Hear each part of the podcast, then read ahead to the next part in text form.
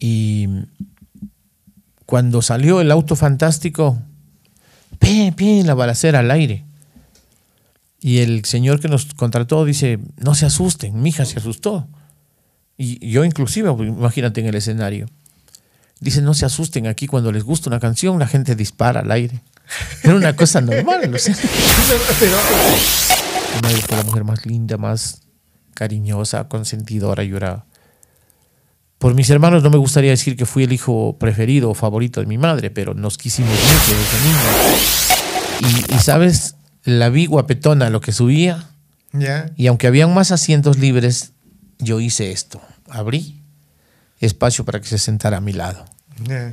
Ella como que me tomó la palabra y se sentó a mi lado y luego le pregunté la hora, pero le dije, ¿qué hora tiene? Mauri Garnica. Mauri Garnica. El podcast. Hola, hola chicos, bienvenidos a este nuevo episodio de podcast. Nosotros contentos tenemos acá pues como invitado especial hoy a uno de los precursores de la música eh, popular ecuatoriana. Tenemos a Máximo Escaleras. Máximo, bienvenido. Gracias mi hermano, es un honor, es un gusto estar aquí en Cuenca y estar en tu programa. Gracias por, por invitarme. Hay que aprovechar cuando estamos de pronto de visita por acá, pues qué, qué bacano. Gracias por acordarte. Muchísimas gracias a usted por regalarnos un tiempito. Y bueno, queremos conversar acerca de la historia de Máximo Escalera. Sabemos que, que muchas veces vemos ya el producto final, pero no sabemos la historia que hay detrás. Sabemos que Máximo Escaleras eh, tiene orígenes muy humildes. Sabemos que nació en la provincia de Loja, exactamente en, en un lugar que se llama Alamor. Es Del un cantón Puyango, ¿sí? La cabecera cantonal de Puyango.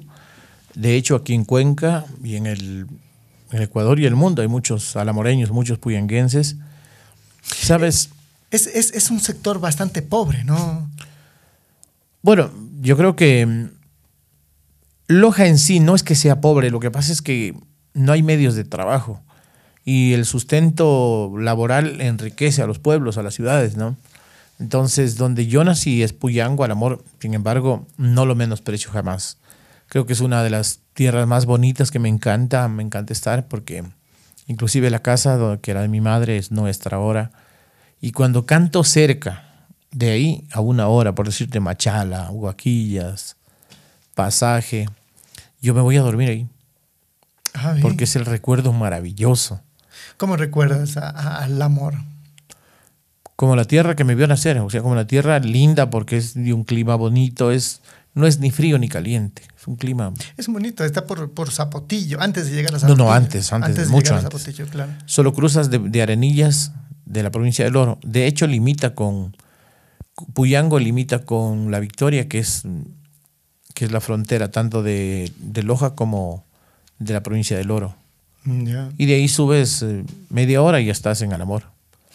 Eh, dice que, que- que la casita que era de sus papás ahora es, es suya, ¿no? Así es. Y hay alguien quien la cuida, la limpia, porque me Sí, imagino que... bueno, mi hermano, mi hermano vive ahí, el único de nosotros, de nuestros hermanos.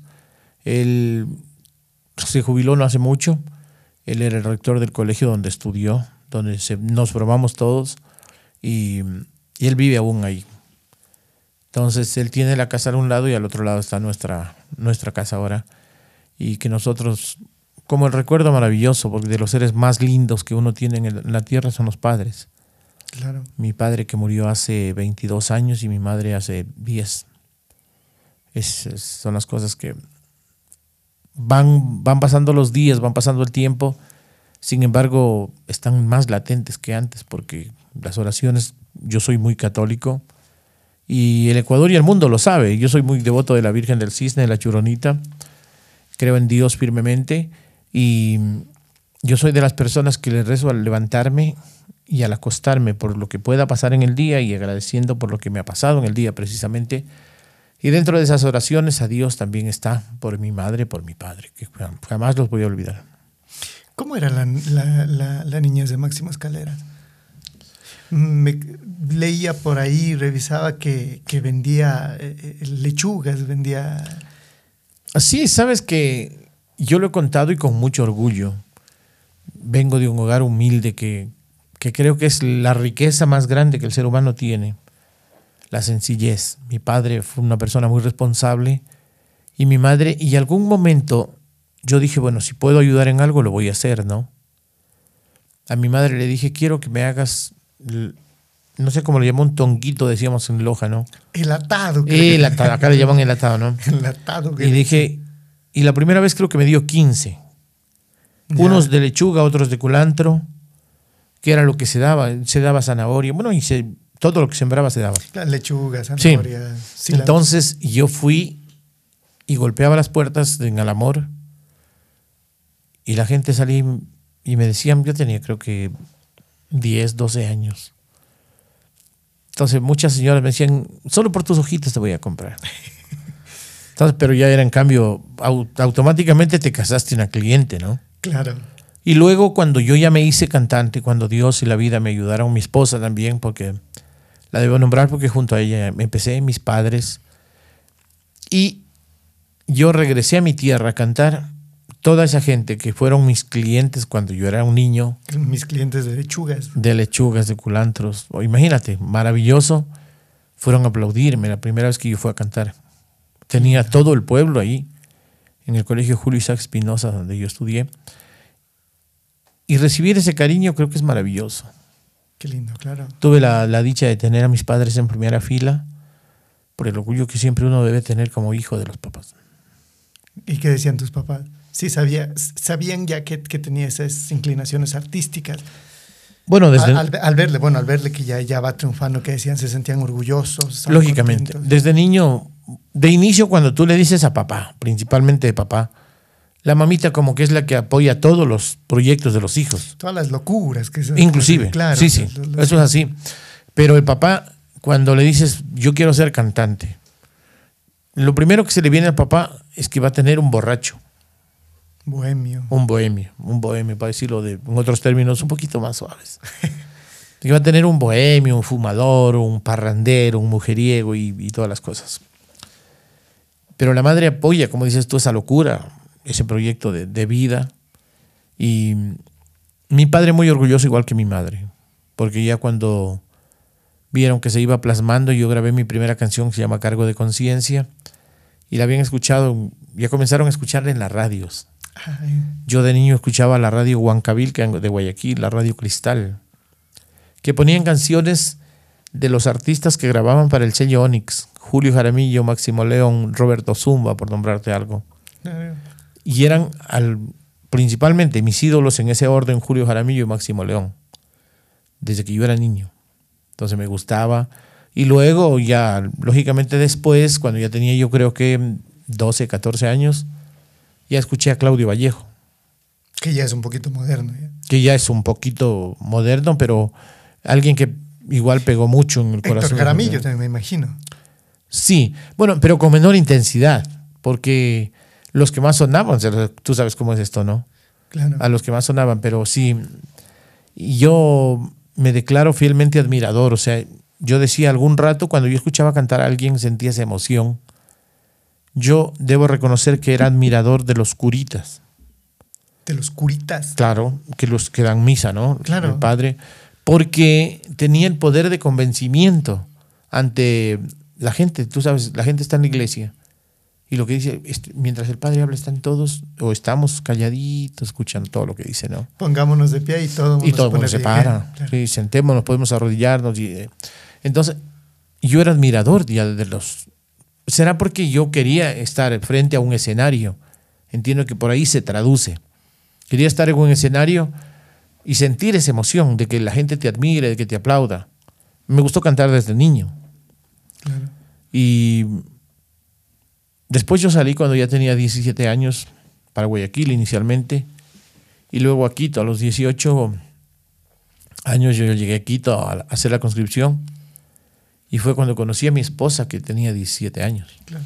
Antes de meternos por allí un poquito, ¿cómo, cómo recuerda la, la, la, la escuela de, de, de Máximo Escalera? ¿Cómo, cómo era la escuelita? ¿Cómo se iba? Mm, eh, Alamor es, es un pueblito sencillo, un pueblito pequeño, ¿no?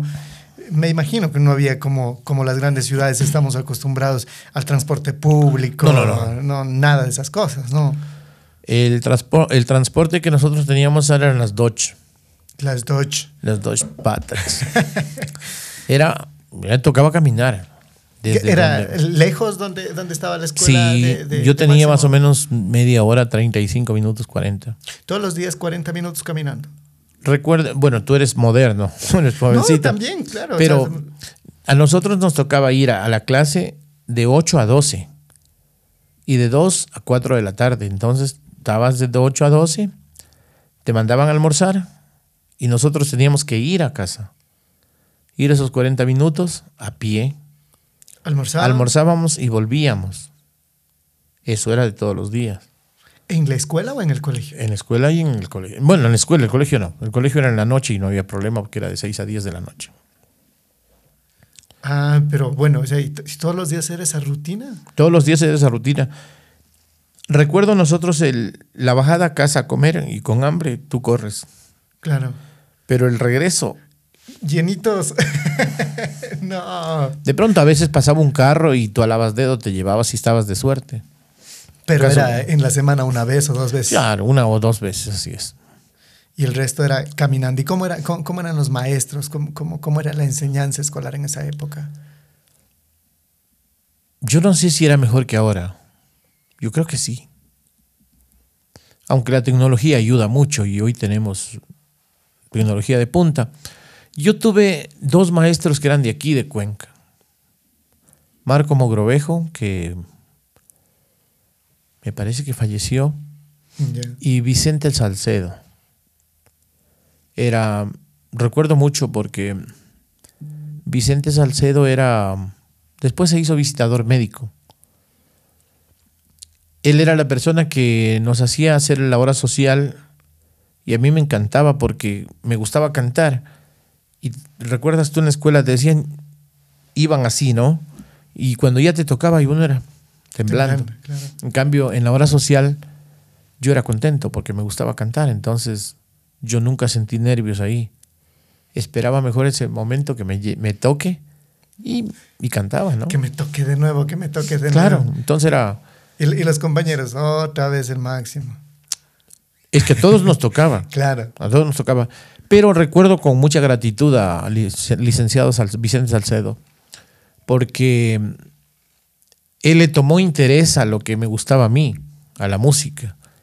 Nunca más pude verlo, pero entiendo, y si él está con vida y, y está, está viendo esta entrevista, pues le mando un abrazo, porque para mí fue el mejor profesor que yo tuve en la escuela.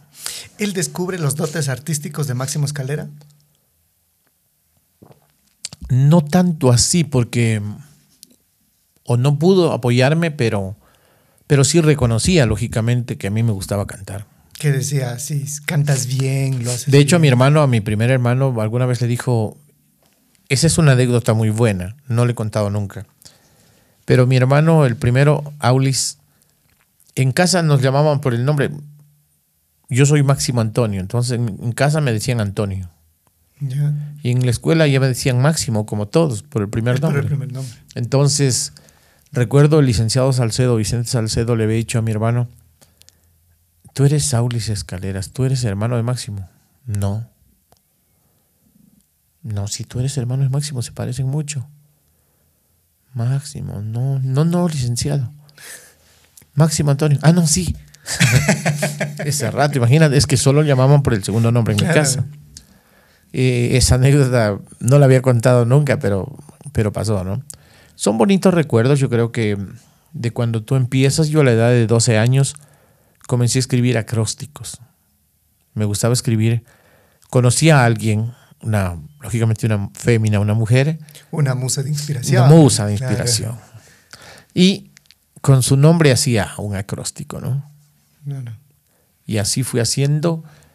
Cuando yo ya conocí, conocí a mi esposa, con 17 y 18 años yo, y recuerdo, nos subíamos a un bus porque no tenía carro, y me gustaba cantar. Entonces nos poníamos y yo le iba cantando así, suavecito.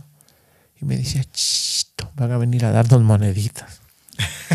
Pero cuando tú tienes esa emoción, yo creo que lo que menos te interesa. Y mucha gente nos escuchaba.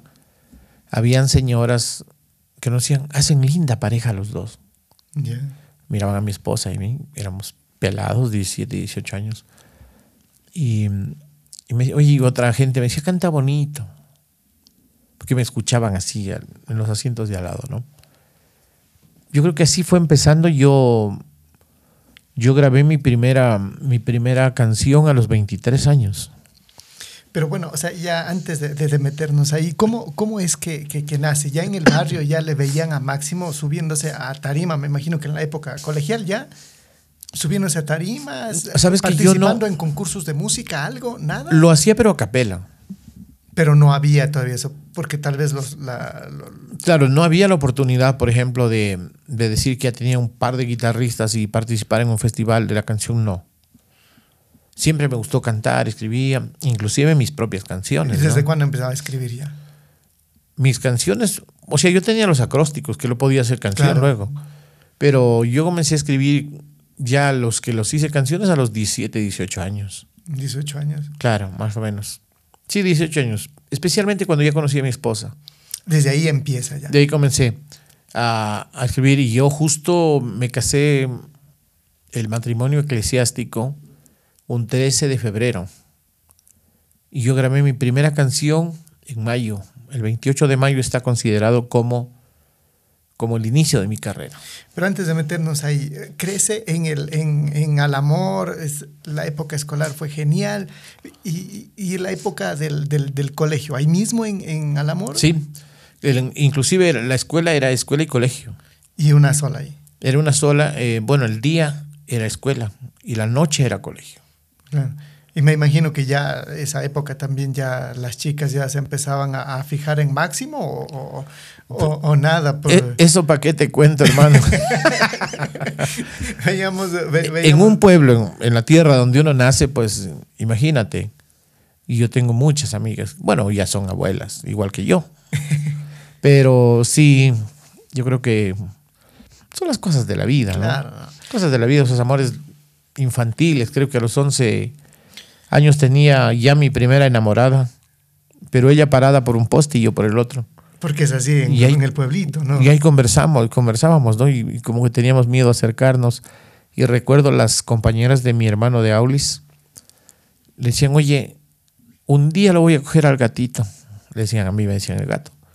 Un día lo voy a coger al gatito y le voy a enseñar cómo tiene que acercarse a la chica y darle un beso y ese tipo. Porque ellas eran mayores, ¿no?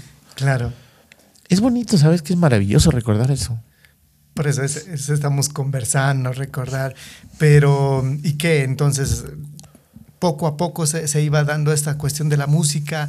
¿Y qué quería hacer Máximo también en esa época? ¿no? Porque no es que está contando que a los 23 años recién Máximo está decidiendo, tomando esa decisión de ser artista. Pero antes, ¿qué, qué, qué quería hacer? O sea, te soy honesto, no tomé la decisión. Yo siempre quise eso. Siempre desde Yo que fui empleado público. Desde los 20 años fui empleado público. Pero en el, que- en el colegio, ¿qué, qué, ¿cuáles eran las miras? Cuando tú naces en una tierra pequeña, en un pueblo pequeño, o en una ciudad pequeña, si, para que no se resientan a veces que dices pueblo, ¿no? Aunque para mí, lo más lindo es decir yo nací en el pueblo. mi pueblito. Uno, uno Oh. se expresa así porque le tiene mucho Allá en mi pueblo dejé los seres que yo más quiero, los años que allá viví y que hoy solo son recuerdos. Yo hice esa canción posiblemente dedicada a la gente que está fuera del país, que aquí del Austro hay mucha gente fuera y a quienes salimos también de la tierra como al amor, de Puyango, de Loja, a Quito, a Guayaquil, a las grandes ciudades en busca de días mejores. ¿Y por qué salió Máximo? Lo acabo de decir, en busca de días mejores. O sea, Por eso, mis dos hermanos ya estaban en Quito. Yo salí también. ¿No había trabajo en, en, No. en, en Alamor? En toda la provincia de Loja siempre fue escaso el trabajo, entonces por eso es que la gente emigraba, la gente salía de Loja. Se gradúa del, del colegio, me imagino. Claro, así es. Está unos días libres, pero ya la desesperación de que no hay ingresos y cosas así. Se ve forzado a dejar el pueblo, el, pueblo la tierra Sí. que vio uno nacer, ¿no? Verás, tú llegas a una edad y quieres conocer otros rumbos, otra cosa. Y fue así que yo salí a Guayaquil, de Guayaquil di el, el salto final donde ¿Y qué, desde ahí qué decía la mamá de. Máximo? Mi madre es la mujer, fue siempre la mujer que va a ser siempre la mujer que más amo en la vida, ¿no? Por sobre todas las cosas. Porque fue una mujer hermosa, una mujer linda, la sigo viendo así en mi corazón y en mi mente. Yo siempre en las canciones que le he dedicado a ella y en los shows en vivo inclusive, cuando yo canto un himno a la vida, por ejemplo, que en ese video está mi madre, solamente 18 días antes de fallecer. Estamos en el cisne, justo en la parte donde el padre da la, la misa. Y mi madre fue a despedirse prácticamente de la churonita. Mi madre nunca la vi enojada. Mi madre fue la mujer más linda, más cariñosa, consentidora, lloraba. Por mis hermanos no me gustaría decir que fui el hijo preferido o favorito de mi madre, pero nos quisimos mucho desde niños. Yo era, Era el último. no, yo el tercero, pero yo era el niño que me invitaban a comer algo yo me comía, por decirte, el arroz y esas cosas, pero la presa, el pollo, la carne, lo envolvía en una servilleta, en un papel cualquiera, porque no había ni siquiera las servilletas como hoy, Ni fundas.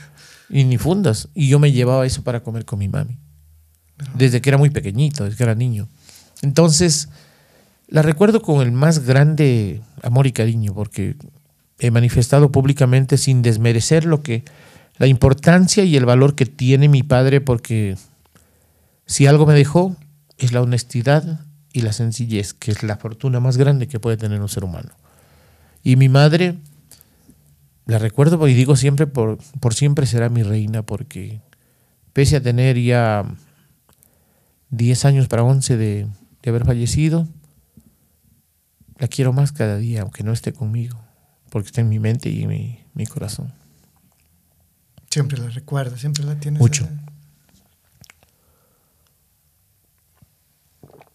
Mucho porque todos somos más hijos de mamá que de papá. Será por, por ese cariño infinito que ellas nos dieron desde cuando nos tenían en su barriga. Claro.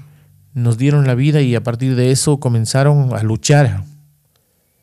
Porque el trabajo, cuando tú ya eres padre, cuando eres abuelo, aprendes a reconocer esas cosas en, El trabajo que hizo mamá. Claro, definitivamente.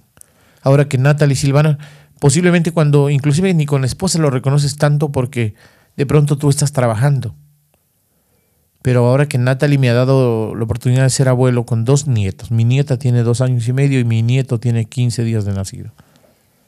Entonces eso es, eso es maravilloso, muy lindo. O sea, yo soy muy creyente en la familia y auguro lo mismo para todos. Que creo que quien tiene una buena esposa, un- que es la que administra el hogar, ojo, ¿ah? Claro. sin decir que somos ni que eres ni que soy mandarina, ni que los que nos están viendo, ¿no? Pero démosle siempre ese respeto y ese don a la mujer. Tú tienes una buena mujer y tienes un buen matrimonio. Claro. Pero si tienes una barrera o puntos suspensivos, se, se acaban los matrimonios. De igual manera, el hombre también tiene, o sea, y el momento que, Tiene que poner su que parte. se casa también tiene que, Sí, poner su casa, claro. su parte, perdón, y, y- y- y ver el beneficio de la casa, ver el beneficio del, del hogar, ¿no? Lastimosamente a veces no lo vemos. Pero si tenemos una mujer inteligente, ella es la que se encarga de ir en- encuadrando aquello. Lo he dicho también, la mejor estructura de la vida que dejó Dios en la tierra es el hogar, es la familia.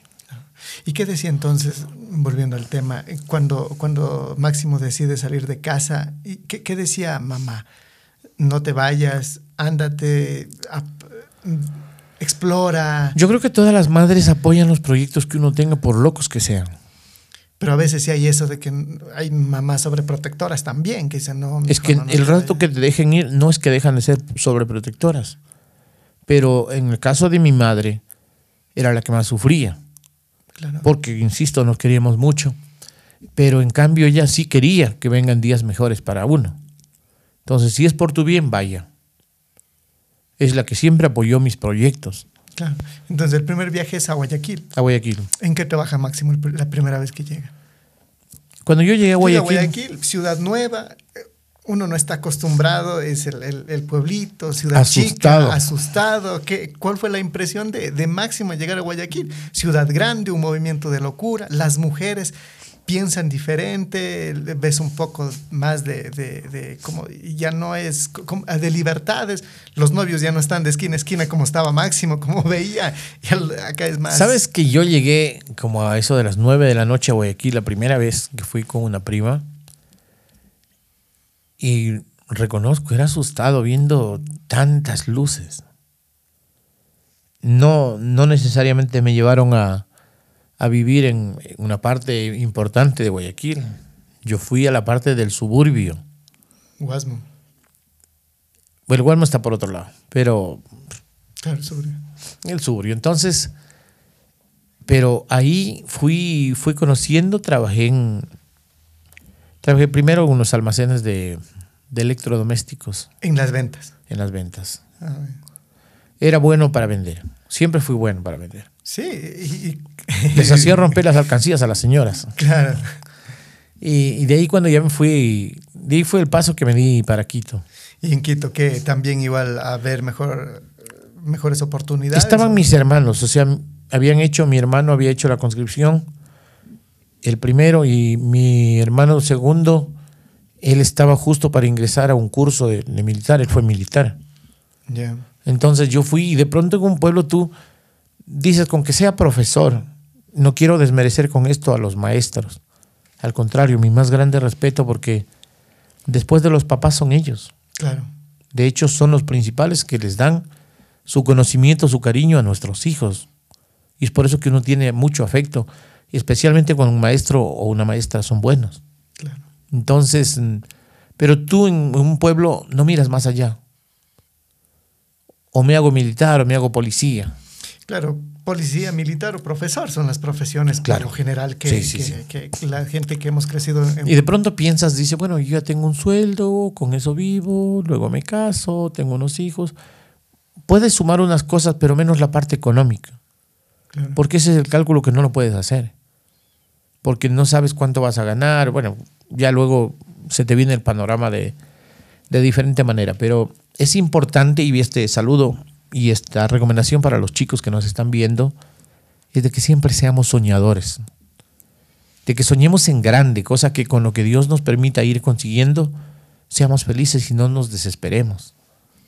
Pero nunca dejemos de soñar. Claro, Entonces se va a Quito a, a- a- Quería ser militar, Fue la conscripción. Porque ya tenía un hermano militar y me imagino Sí. que le iba bien y decía, bueno, tal vez usted... ¿Sabes que sí? De pronto yo dije, hago la conscripción y luego me quedo ahí. Puede O me hago, me voy a la policía, qué sé yo. Pero tengo un buen amigo y me voy a mandar un, un cordial saludo al señor coronel Rubens Mancheno. Es muy conocido aquí en Cuenca. Él tiene una compañía de seguridad. Y cuando él era capitán, yo fui conscripto. Y, y se lo agradezco con el corazón porque él sabe que lo quiero como, como un papá. Porque yo que no tenía a nadie en Quito, mis padres estaban en Loja. Cuando yo salía a Franco, él me daba un billete para que me vaya a Franco. Que eso solo hacen las personas que te estiman de verdad, ¿no? Claro. Así que mi querido Rubens, me encontré no hace mucho con sus hijos en una presentación que tuvimos en algún lugar cerca de acá. A ver. Creo que fue en Paute. Ah, Paute. En Paute un poquito más, más arriba. El Cabo, la higuera. El Cabo, la higuera, Shumir. Bueno, son... Fue de Paute más arriba. Ah, por Pari. No recuerdo exactamente el nombre del pueblo que fui. A ver, era pasando... Era como quien yendo al oriente. O Chapala, Sevilla. El pan. Fue en el PAN. Fue en el sábado de carnaval. Fue en el PAN, una familia. Puedo ver para nombrarlos, Claro, por claro. favor. no. Porque fue ahí que nos encontramos, ¿ah? Y él, él- él era de acá, el, el, el, el- Rubén el capitán, capitán en Sí, ese sí. entonces, ¿no? Claro, él es, eh, él es de acá. A la familia López López, recuerdo, ¿ah? Claro, la familia López por, por, por la parte del pan, hay bastantes. eh, familiares. Ellos pagaron la fiesta y no permitieron que ningún político se acerque porque querían, tipo auspiciante, pero querían ser los protagonistas también. Claro, lo que pasa es que a veces la gente también ¿no? ya ahora ya no cree mucho en los políticos y prefiere. Yo mejor Entonces yo recuerdo, dijo, nada de politiquería aquí, don Máximo, el saludo y el agradecimiento a la familia López López. Así que mi saludo y agradecimiento para ellos que de pronto nos, nos están viendo. Y a Rubens Mancheno, mi, mi pana del alma, maestro, profesor. Y me encontré con sus hijos. Fue ahí, porque la familia de la esposa de, de un hijo de ellos tiene una propiedad por ahí. por, por el pan. Entonces cuando nos vimos y yo lo saludé con el nombre y el apellido. Y dije, son como mis ñaños porque su padre era como mi papá. A ver. Y fue bonito porque yo creo que dentro de todo lo que se haya conseguido, la gratitud hacia las personas que te dan la mano es una de las partes más bonitas que puede, puede Cuando haber. más lo necesitaba, sobre todo, ¿no? Claro, lógico. Y entonces, ¿qué dice? El, el señor Mancheno era eh, en esa época, le, por él no se quedó en la milicia. En- Ah, en- sí, tienes razón, me, me haces acuerdo. Entonces yo le dije, ¿qué quieres ser? Me dijo, cuando salgas de aquí. Dije, creo que militar. Dijo, no, no, no te metas al ejército. A la policía, no, no. ¿Por qué?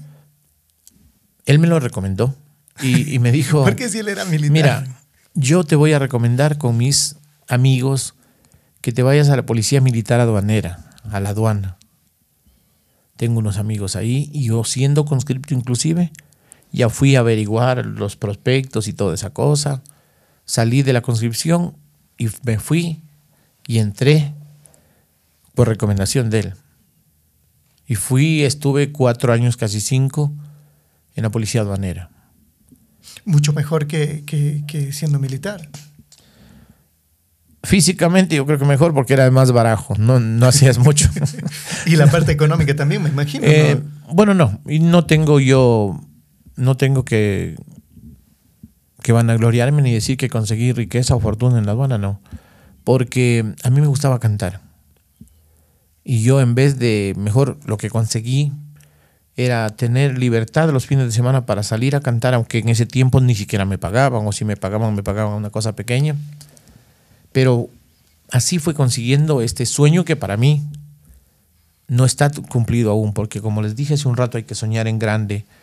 El Dios, la vida, la familia, el público ha sido, los medios de comunicación han sido muy generosos en apoyar mi carrera. Llevo 35 años de carrera y, y cada vez siento que hay más aplausos, que hay más cariño. Claro, y eso es bueno. Pero también siento el compromiso de seguir entregando hasta cuando Dios me dé vida y ustedes me aplaudan muchas más canciones. Pero, bueno, entonces deja la, la milicia, se va por la parte de la aduana y ahí, y ahí, y ahí cuenta, y ahí, y ahí es cuando aparece una persona muy importante que, que le ayuda a impulsar la parte musical, ¿no? Estamos hablando de, de su esposa. Bueno, En ese transcurso, ¿no? Entre la policía y la parte de la aduana, ahí es cuando Claro, te conoce cuento. a- a- a- yo ya me casé y yo conocí, bueno, conocí a Braulio Hito, un cantante peruano. ¿Ya? Y coincidencialmente yo estaba en Rubinchaca, en la frontera con Colombia. Y yo lo veo a Braulio y, y fui a saludarlo como un fan, ahora se acerca donde uno. Y él cruzaba de Colombia con un amigo, se llama Pablo Santillán, que era productor artístico. Entonces me dice, ve, Pablo, te presento a Máximo Escaleras, que escribe y canta sus propias canciones en el trayecto que nosotros íbamos de Rumichaca en un taxi a Tulcán. Y el señor Santillán me dice, a ver, cántese una de las que usted ha escrito. Y me hizo cantar, canté, le, gustaría grabar. Digo, Dios le pague, a mí ese sueño lo vengo persiguiendo desde hace muchos años. Pasaron tres meses y él me llamó. Y una productora del tío de la esposa de él ¿Ya? me hicieron grabar mi primer disco de 45 revoluciones por minuto. ¿Tú recuerdas eso? Claro, y, y- pero para grabar era caro también. No pagué, entiendo que sí, pero no. Por eso, pero o sea, eh, realmente Claro. Corrió con, con- con suerte Con de mucha conocer suerte. A, a esa persona que, que Claro. le da una mano, ¿no? Yo siempre soy grato y lo agradezco y siempre lo nombro a Pablo Santillán porque él fue la persona que me hizo el contacto para grabar ese primer disco. Claro, porque hay, hay artistas que, que, los- que lo hemos tenido acá y cuentan sus historias, que han vendido terrenos, que, que se han endeudado en el chulco y, y un montón de cosas bastante difíciles para poder grabar un disco. Y pese a eso no han pegado. Porque puede pasar. Claro, o sea, hay, hay muchas, muchos casos que, que, se, que se dan de... de- de- de Luego eso. yo, bueno, aprendimos y, y siempre voy a poner... ¿Y el- cómo, cómo- cómo le fue con, entonces con, con ese disco que, que graba con el, con el... la emoción más grande es, es como tu primer hijo. Claro. Pero que pegó, no... O sea, sonó. Porque yo no sabía lo que era irse a promocionar por todo el país. Grabamos eso en el 88. Y en el 89 grabé mi primer LP. Y a 12 canciones. Ahí, Con él mismo. no. O sea, grabamos el, el- esa producción con una persona que trabajaba en la fábrica de discos. Ya. que me apoyó prácticamente y íbamos miti miti. De la Los- venta de los discos. Los gastos y lógicamente la venta, ¿no? Y yo recuerdo, pues yo aún seguía en la aduana y fui, sacamos los primeros mil discos y me fui por toda la institución a, a ofrecer mi disco, ¿no?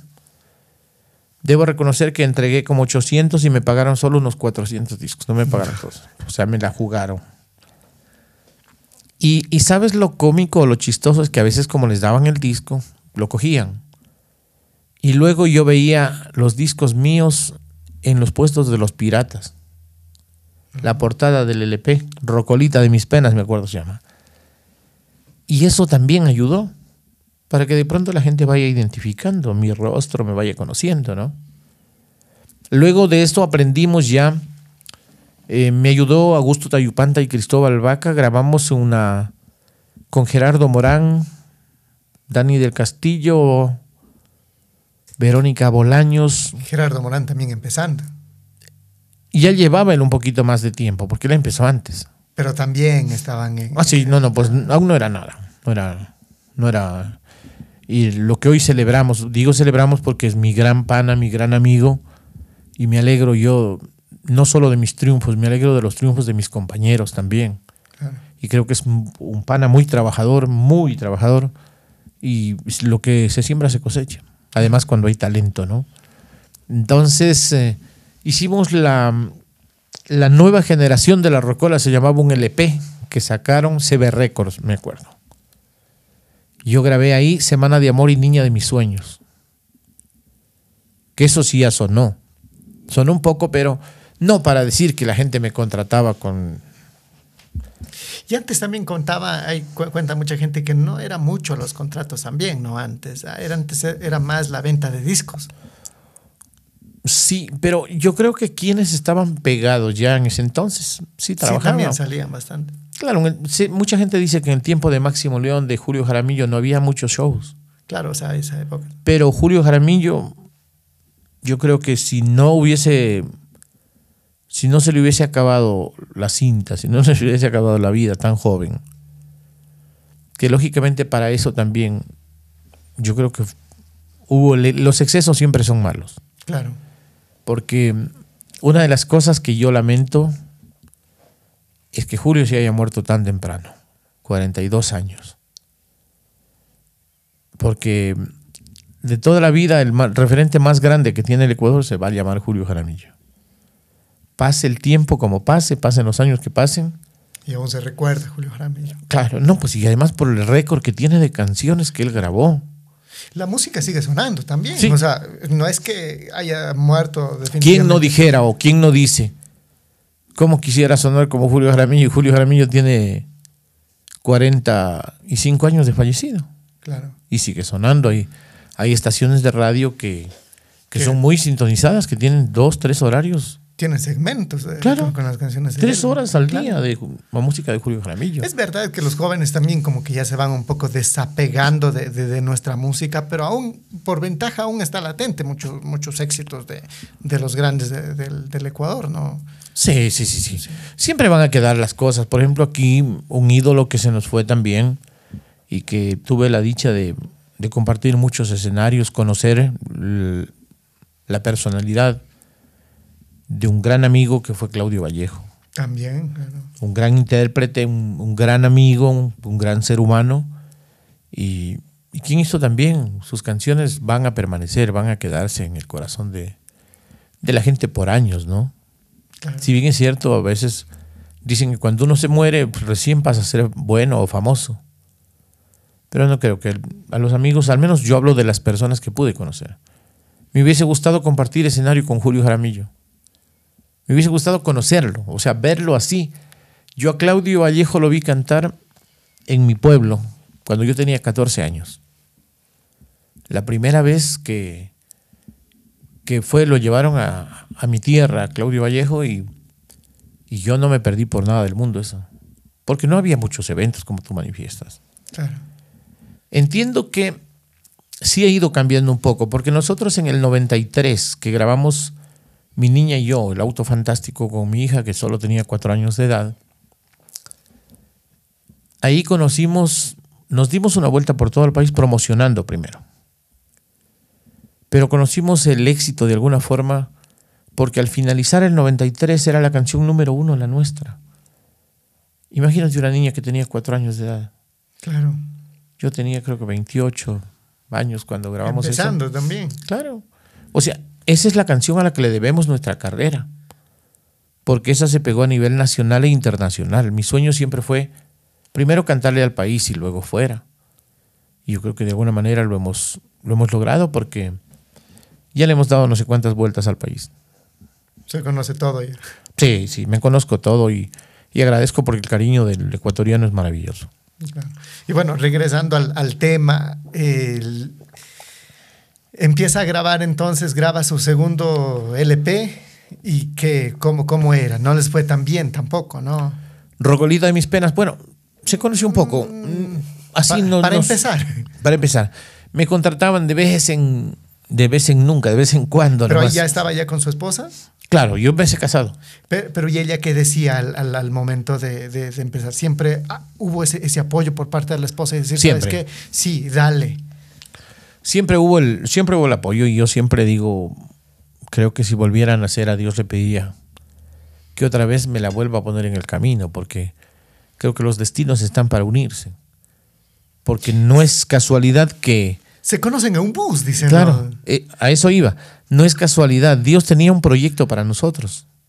Y ese era el proyecto de vida, de familia, de unir nuestras vidas, porque ella nació en Ibarra y yo nací en Loja. Claro. Y si Dios no hubiese tenido ese proyecto para nosotros, nunca nos hubiésemos encontrado, porque Quito es una ciudad muy grande. Si solo ella se atrasaba dos minutos y no cogía el bus que yo iba, Ya. ya no hubiera Natalie Silvana, Michelle Nicole ni Christopher.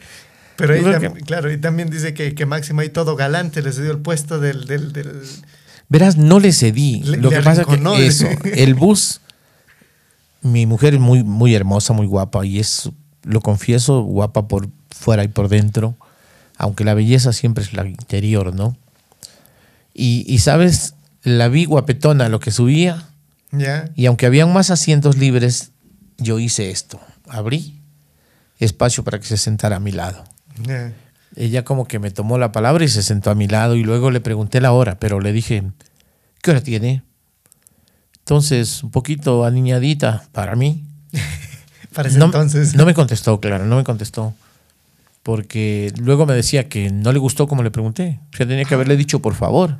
Ah, claro. Entonces luego, luego le dije, disculpe, ¿me podría ayudar? ¿Dónde queda el centro número 4? Yo sí sabía dónde quedaba, pero era para romper el, el- el hielo, ¿no?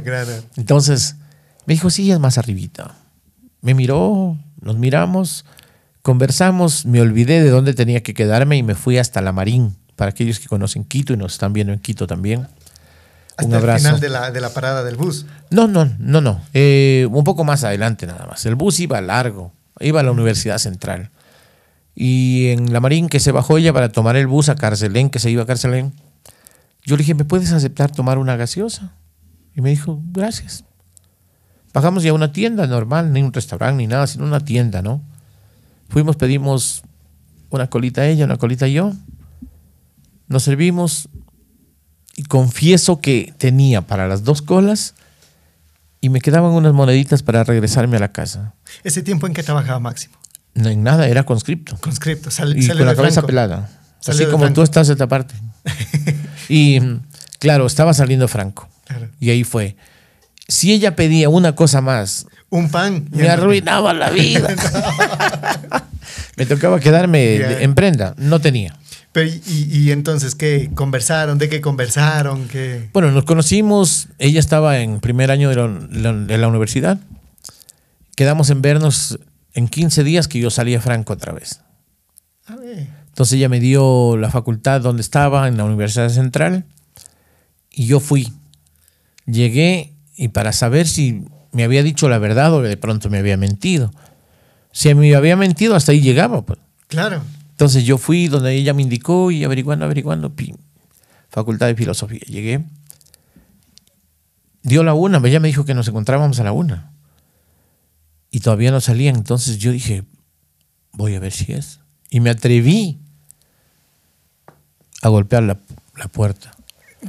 Golpeó la Sí, puerta, la de- del aula de del clases. aula de clases. No, Sí, eh, olvídate. pero quedó flechado. Eh, el, amor va, el amor va más allá.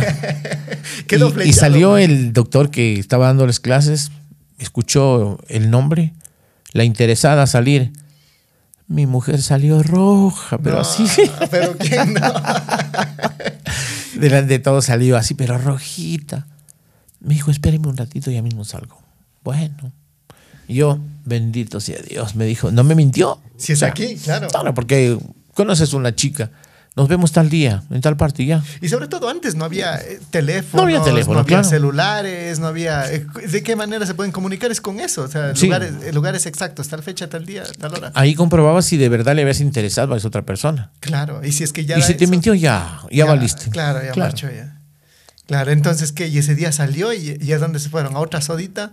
Sí, bueno, y no creo que le invité porque no recuerdo exactamente, pero no tenía, no tenía whisky.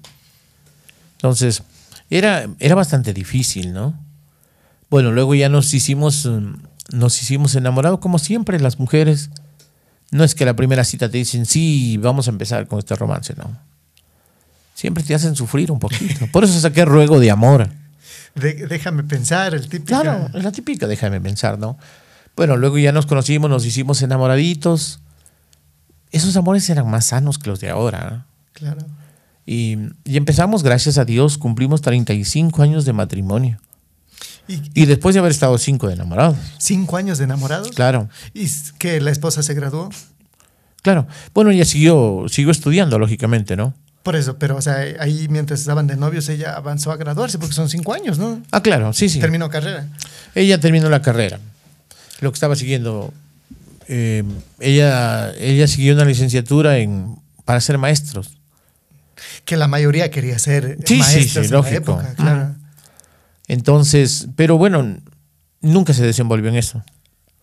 Ella trabajó en un banco, trabajó en una cooperativa y luego decidimos ya cuando Dios, la vida, los medios, el público nos ayudaron y nos sonrió la suerte, pues ya no la necesitaba trabajando, sino la necesitaba a mi lado, porque necesitaba que apoye mi carrera, mi emprendimiento, ¿no? Que no fue solo mío, porque en el 93, cuando Natalie tenía cuatro años de, nacida que grabamos, la cosa ya se hizo en grande.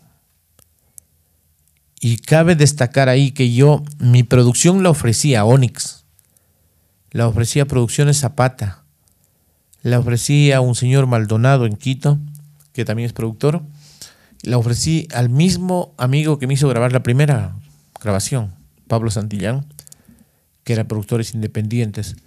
Y él me dijo, volvió otra vez a confiar en mí me dijo, mira, ¿por qué no sacas tú mismo? De pronto a ti te podrán tener envidia, pero a tu niña no. Pon el nombre de tu niña como sello. Ahí pusimos Natalie Records. Por eso se llama. Producciones Natalie Arantz. Claro. Entonces, En la. En, en el 93. En 93, 93. Entonces, eh, y luego cuando sacamos eso y pegó, porque pusimos como número dos la canción Mi Niña y Yo, o El Auto Fantástico, así conocida. Porque al número uno pusimos Eres la razón de mi vida, que por suerte también fue éxito. Ese disco pegó todo. Sí, la razón de mi vida eres tú. Claro. Quiero que entendamos que nuestro destino, el auto fantástico, la pusimos segunda porque dijimos, en ese tiempo recordarás que el mismo locutor era el DJ. Claro, él mismo ponía. Él mismo ponía. Claro. Entonces decíamos, el locutor le gusta esta canción, la número uno, se pone a conversar con alguien, se olvida y suena la número dos. Está en conquista en el teléfono. Claro. Se olvida. Y sabes, fue un acierto gigante, pero la canción que primero pegó fue el Auto Fantástico. Sí, eso le iba a decir. Más, yo creo que más jale, más, más pegue tuvo el auto fantástico en aquella época. Esa, lo que pasa es que era, no solo en Ecuador, era en el mundo, que una niña tan chiquita pueda, pueda grabar. Se, se- se mostraba como angelical, o sea, la canción. Mucho. Y era además la letra es hermosa. Y a los niños les encantaba también, ¿no? Claro. O sea, no, no, no era solo para, para adultos. Eh, eh, Era, era para un, ¿cómo se llaman? Para todo tipo de público. Multitarget que Sí, les sí, sí. llaman ahora, claro. Y eso fue lo que... Hubo una temporada que con nosotros más trabajábamos en Colombia que acá. A ver. Había, había el cambio de moneda, nuestra moneda valía, o la moneda colombiana valía tres veces lo, lo que la nuestra. Eso, eso le iba a decir, la moneda colombiana era, Era más cara mucho en más. ese entonces. Era tres a uno. Ahora pasa todo lo contrario. Ahora pasa, no, pues ahora es un- una Claro. variedad. Inclusive eso hace que uno ya, en mi caso yo no voy tanto a Colombia, porque queriendo cobrar solo lo que se cobra aquí, a ellos ya se les parece caro. Claro. Es que es de- es- el, el dólar está cuatro, cuatro veces aproximadamente. 5 o 4.90 Cinco, ahora. claro, más o Entonces sí. Bueno, son las cosas, las cosas de la vida y cómo van cambiando. Luego un amigo me dijo, necesito una presentación tuya en el recinto ferial de Santo Domingo. Entonces dije, lo que pasa es que estoy en Colombia, no necesito una presentación tuya. Entonces yo le dije, te voy a cobrar 750 mil sucres. Y me dijo, mira, te voy a dar un millón doscientos mil por tu presentación. Yo por ti estoy cobrando un millón y medio. Eso vales aquí en el Ecuador. Él me abrió los ojos de alguna manera y e hizo que... Y me decía, tienes que trabajar en el Ecuador si aquí está pegada por todos lados tus canciones. Y ahí comenzamos, bendito Dios, en este bregar, en este caminar tan bonito que, que nos ha dado la oportunidad de, antes que hacer fortuna y esas cosas, de conocer amigos de poder, de poder alegrar el corazón de tanta gente que por A están sufriendo por A razón. De que muchas niñas en Ecuador, Perú, Colombia, Venezuela se llamen Natalie Silvana por mi hija, por Natalie Silvana. Creo que esas cosas. Fuimos a cantar en Chile hace, en junio del año anterior, con mi hijo, y habían dos niñas de, que asistieron al evento, hijas de ecuatorianos que residen allá, que se, llama, se llaman Natalie Natalie. Qué lindo, pero no. Oh, eh, te emociona cuando no tienes idea eso. Qué Muy, lindo. muy bonito. Pero bueno, entonces, eh, cuando ya conoce a su mujer, cuando ya las cosas eh, es- iban bien en el romance, ¿cuándo decide casarse? Decidimos casarnos porque, bueno, mi suegra no quería que nos casemos. Obvio, como toda suegra, en ese suegra, entonces, sí. sobre todo, ¿no? Bueno, mi suegra, después de mi madre, te digo, una segunda mamá para mí, porque era de- las señoras que prendían una velita a nuestro, en nuestro altar para que nos vaya bien el fin donde íbamos a trabajar. Sea muy buena. Pero mi esposa le ayudaba a ella.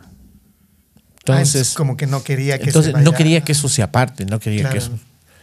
Eh, pero finalmente, pues, aceptaron y, y nos casamos. Y además teníamos, yo creo que no teníamos mucha edad, pero antes uno se casaba más joven. Ahora mis hijos, mi gata tiene 26, Christopher tiene 24. Y no quieren saber de Felizmente solteros.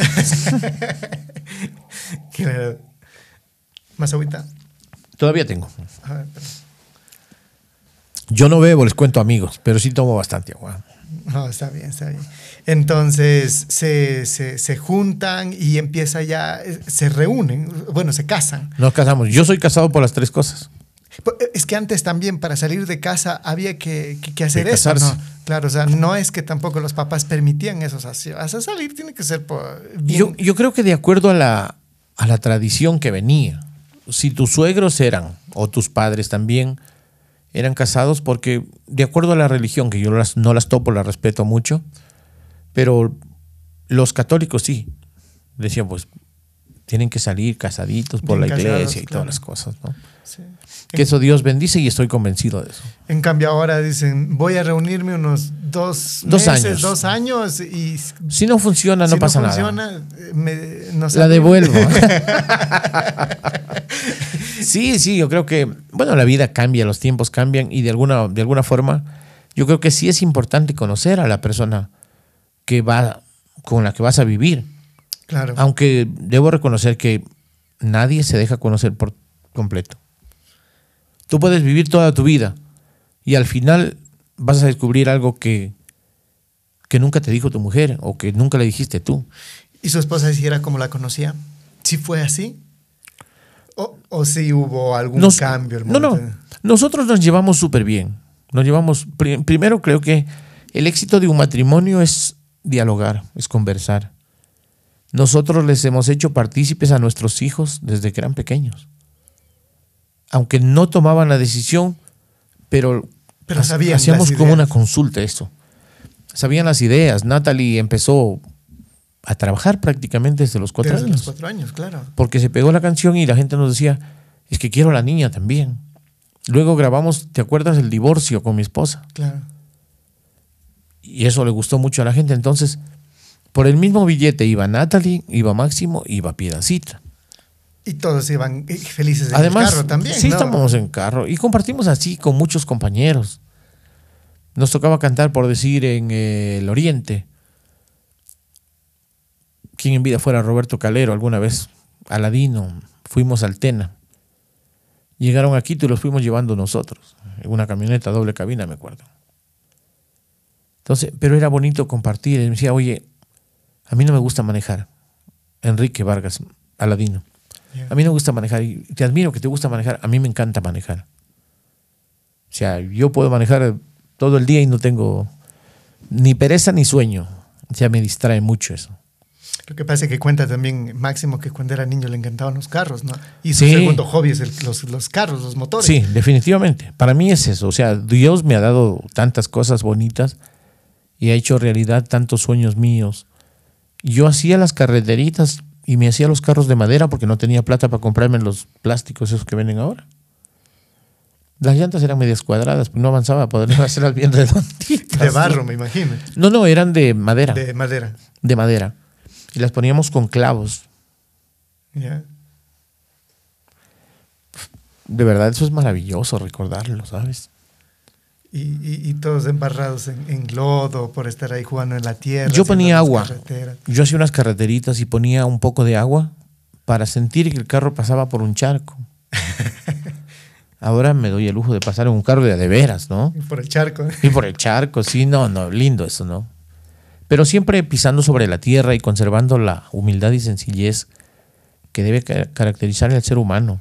Porque si bien es cierto el trabajo, Dios, la bendición de Él, ha hecho que consigamos, tengamos algunos logros, pero no por eso vamos a decir, soy más importante que este, que es otro. Yo siempre creo que los seres humanos somos iguales.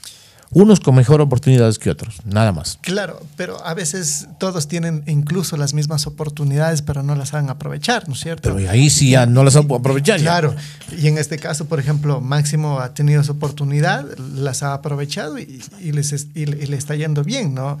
Desde, Sí, gracias desde a que Dios. empieza la carrera.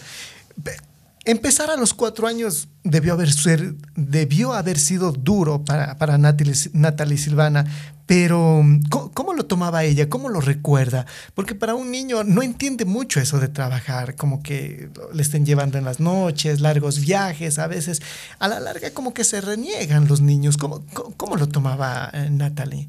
Verás, primero, eh, Natalie, el que nace para cantar, o sea, es- nació con ese don y olvídate, un niño a los cuatro años ni siquiera habla bien. Claro. Ella pudo grabar su primera canción y que se pegara tanto, porque ya de ahí, a partir de eso, grabamos cada año, ya sacábamos un LP, luego ya se hicieron compactos, ¿no? Y, y se ponía ya dos, tres canciones de ella. Ella nunca, nunca nos dijo no. Que de pronto sí, alguna ocasión, por ejemplo, le decíamos, mi amor, ya te toca cantar. De lo que estaba dormidita, ¿no? Claro, porque, o sea, Se despertaba, te cuento, iba, cantaba y otra vez a dormir. O habían ocasiones luego ya después íbamos y, y le esperaban muchos niños, pero cantidad de niños Fotos. que querían conocerla, se tomaba fotos. Lo que Natalie le tuvo un poco de recelo tomarse fotos cuando era pequeñita era cuando una persona, sea hombre o mujer, esté ebrio. Pero obvio, o sea, que creo que cualquier niño. Claro. Eso sí, no, nunca, nunca le gustó así de. Entonces, la gente, recuerdo alguna vez en Colombia, era una, una señora así bastante tomadita, y nos dijo, la niña no se quiere tomar fotos conmigo. Entonces le hicimos entender que no se quería tomar fotos porque estaba la señora bastante pasadita de copas.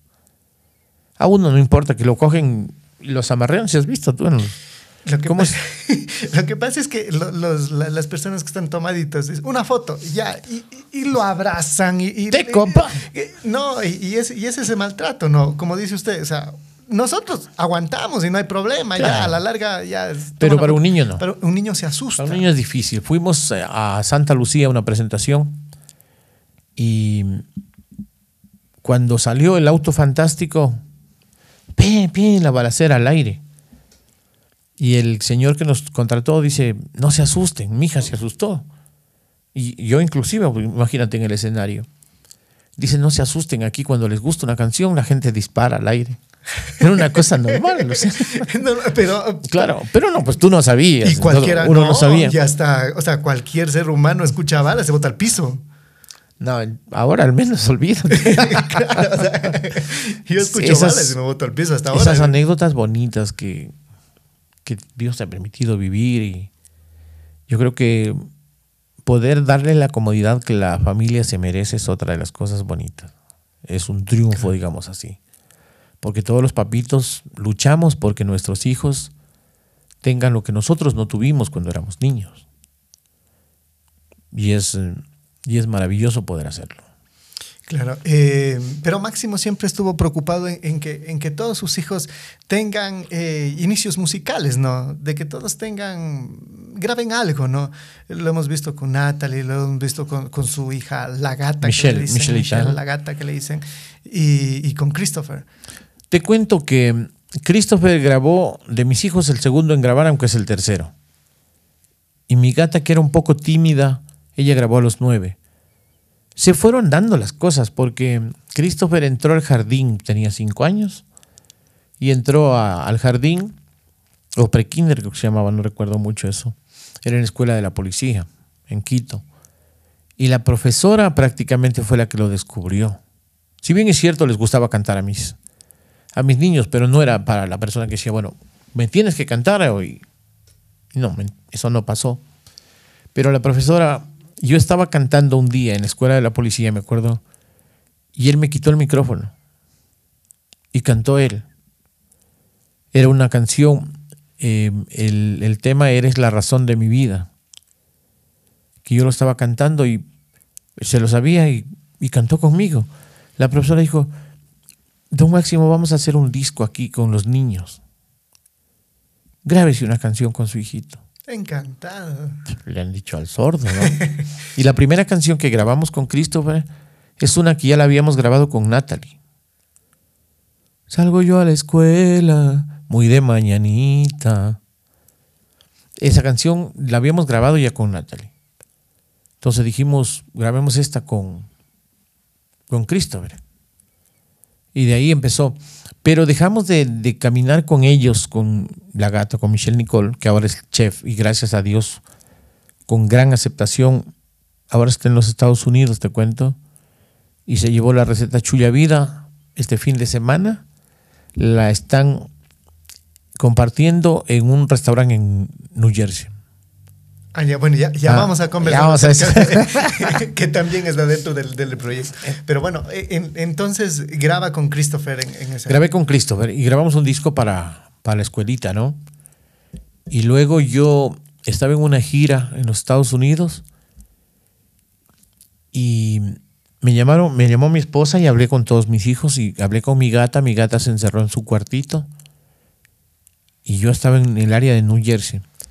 Y me dice, ¿cómo estás, papi? Bien. Dice, ¿qué hiciste ahora? la curiosidad de un niño, ¿no? Le digo, fui a Nueva York, estuve entregando unos discos, vendiendo en los almacenes unos discos, le digo. Me gusta que te preocupas de nosotros. Me dice, le digo, pero es mi obligación, son mi familia. Entonces, papi, quiero que sepas que estoy muy orgullosa de ti, me dijo. Ah, pero qué lindo. eh. Entonces las palabras que me dijo, y ella lloraba en Ecuador y yo lloraba en Estados Unidos.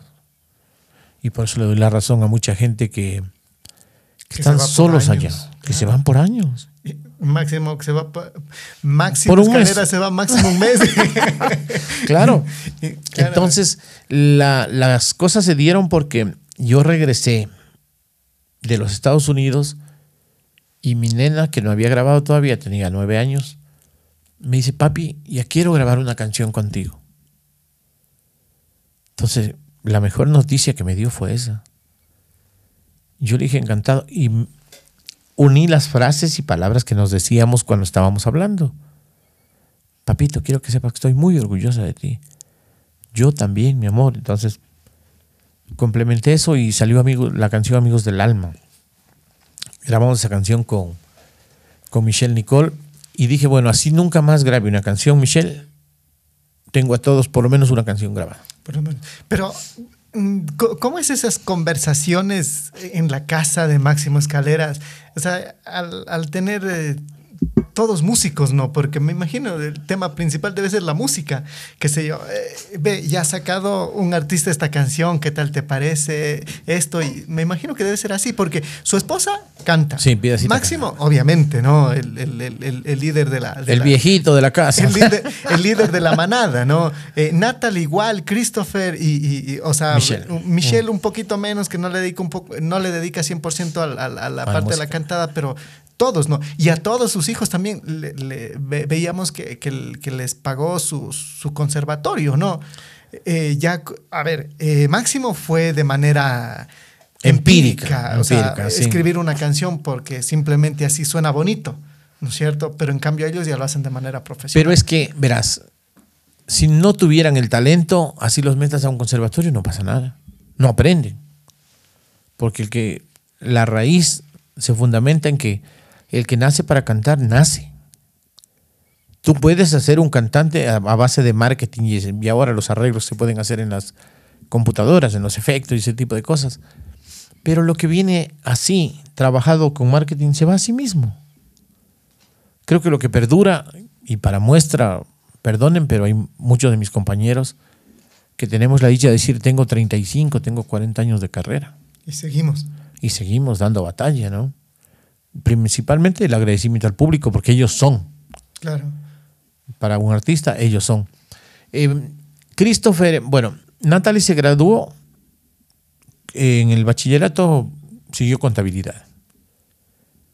Pero, Pero- también estaba el conservatorio. Estaba en la música, sí. Pero luego dijo, ¿sabe qué? Voy a seguir derecho. Entró, a- estudió derecho. Luego Michelle se graduó. Quiero seguir gastronomía. Nosotros, como gastronomía, estamos todos en la música. Eso me gusta. A mi esposa le digo, oye, mami, ¿crees que está bien lo que dicen? A ella le gusta y vamos a apoyar su proyecto. Tengo una de las mejores chefs del país, orgullosamente. Claro.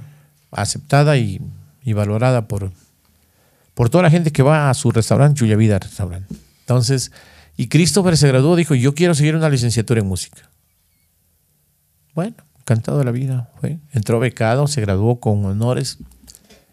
Cantó en la graduación de él junto a... Ahí me encontré con muchos amigos que no sabíamos, ni ellos sabían que, que mi, mi hijo estaba ahí, ni yo sabía que los hijos de ellos también. A ver, Pero fue una experiencia bonita, sí. Nos encontramos con muchos amigos allí. Y verlos cantar en una tipo orquesta, una agrupación que hicieron ahí, fue bonito, ¿no? Aunque en la Universidad de San Francisco, donde Christopher estudió, siempre era el jazz. Pero mi hijo tiene el alma popular. Sin embargo, él, el primer disco ya ahora de grande que grabó fue baladas y pop tropical urbano. Claro, es que la, la música también va evolucionando. Va- va evolucionando. Va evolucionando. Pero no, eh, mi hijo escribe todas sus canciones. Creo que de otros cantantes, de otros compositores, solo Mía ha grabado Suegrita Déjeme Vivir, que la grabamos los dos. El resto todas son sus canciones, sus creaciones. Y tiene una facilidad increíble para, para hacer canciones. Ahora estamos, va a sacar un álbum que es, ya tiene de todo. Desde pasillos, valses, hay unos valses rancheros hermosos que está haciendo. Hay una cumbiecita. Me ha hecho llorar porque ha hecho temas para mí. El tema Quiero ser como tú, que me lo cantan los tres. Es un tema precioso. Máximo Escalera siempre habla de lloros. Es muy sensible, Máximo Escalera. El artista es muy sensible. Creo que no solo yo, todos. A mí mis hijos me, me han hecho llorar cuando han querido, porque me pueden sorprender. Yo no puedo sorprenderlos a ellos, pero ellos sí me han sorprendido. Te cuento que cuando habían hecho yo regresaba de una gira en los Estados Unidos y estábamos en el proyecto de, terminar, de adornar, de arreglar el Chulla Vida Restaurant. Y en eso estaba Michelle, Nicole y Piedacita, mi esposa. Y Natalie estaba viviendo en Guayaquil porque estaba haciendo la novela La Trinity en Ecuavisa. Entonces Christopher iba a presentar el tema Suegrita Déjeme Vivir en, de casa en casa, en TC Televisión. Y de pronto estaba solo Christopher y Natalie ya conmigo. Y mi hija me dice, papi, me voy a, al Canal 1, nos dijo. Me presento una cancioncita ahí y te acompaño en TC. Y yo dije, bueno. Y nos fuimos con mi hijo nosotros al canal. Cantamos el tema Suegrita, déjeme vivir. Y de pronto en el set, un set muy bonito como este, me dicen de pronto, Máximo, para que pase al camerino y nos esperé ahí. Le digo, pero si tantas veces me han tenido aquí todo el programa. Es la primera vez que me invitan al camerino. Le digo, sí. Nunca me han dado camerino. No, pues, o sea, no, pues siempre me han hecho interactuar todo el programa y eso. Y mi hijo, como ya era cómplice, Ya. me dice, papi, sí, sí, vamos, vamos.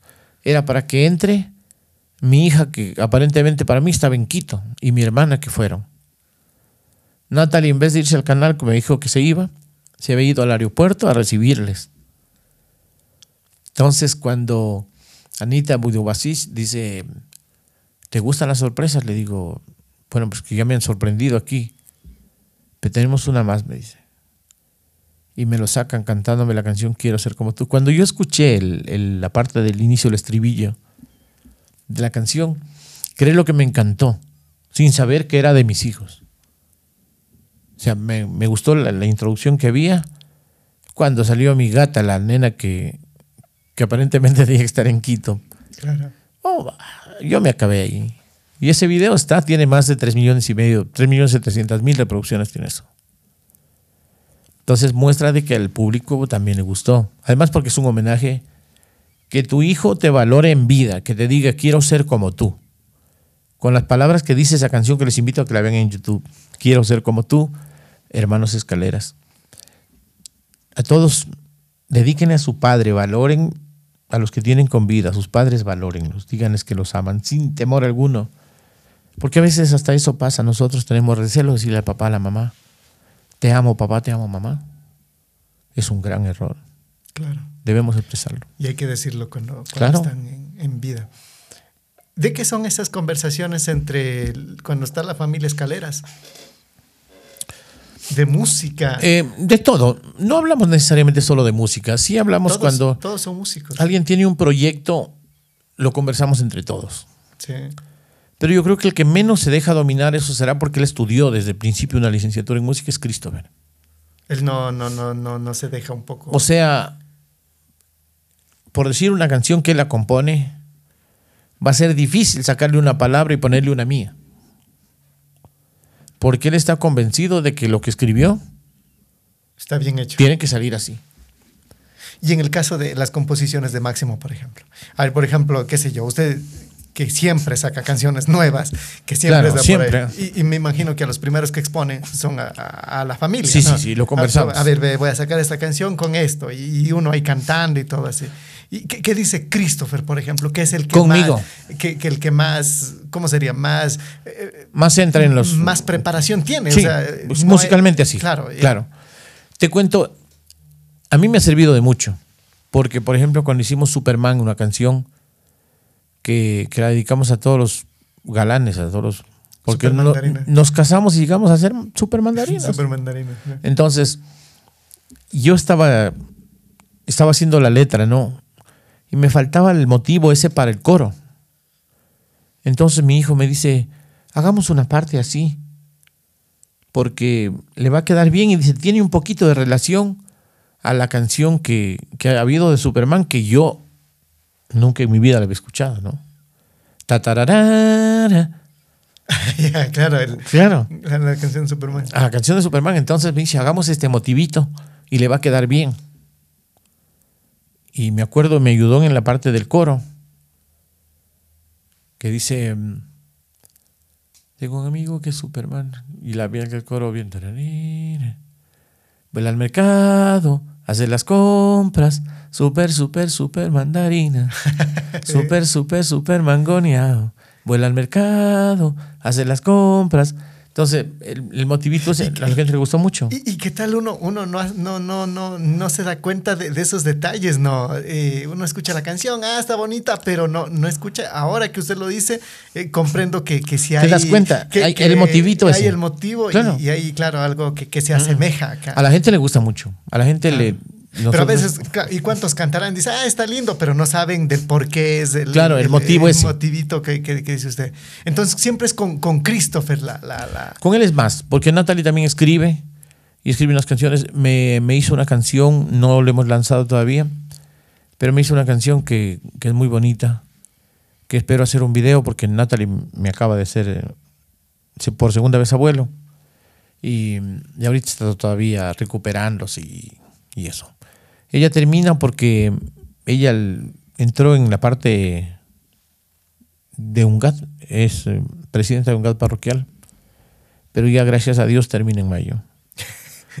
Y perdonen que lo digo muy claramente, gracias a Dios.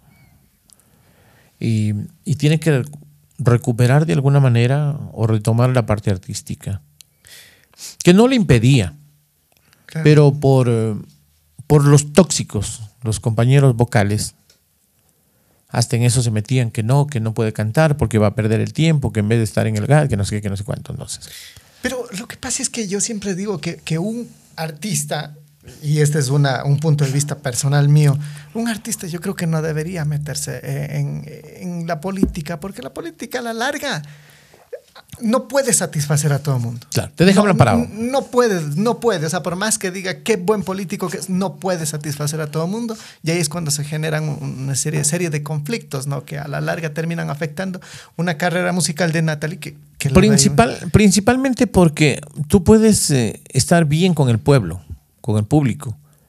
Porque Natalie tuvo esa vocación desde niña de ayudar a la gente.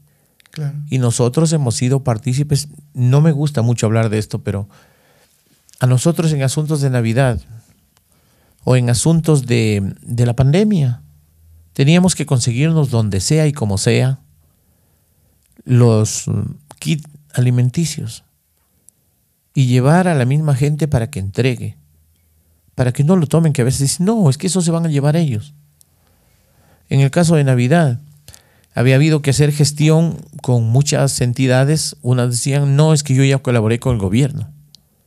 Y no daban, entonces a uno le tocaba poner plata y persona. Íbamos yo en, para recordar, en dos días que recorrimos entregando cosas chiquitas, en realidad juguetes. Pero que- ya en que son cómodos. es grande. Así es. Pero el niño recibe una, una cosita pequeña, ¿no? Y yo llegué llorando a la casa porque me, pod- me podrán decir llorón y no, no, me, me- no me importa, pero hay mucha pobreza en el país. Claro. Entonces se entregaba una cosita. Primero decían que es la primera persona, en este caso primera presidenta del GAT, que había llegado a darles algo, que antes jamás se habían acordado. Y recuerdo, unas niñas le entregamos una muñequita y dijo, ¿le puedo llevar un muñequito a mi hermanito? Ah, Entonces dijimos, llámelo para darle acá. Es que mi hermanito es inválido, no puede salir.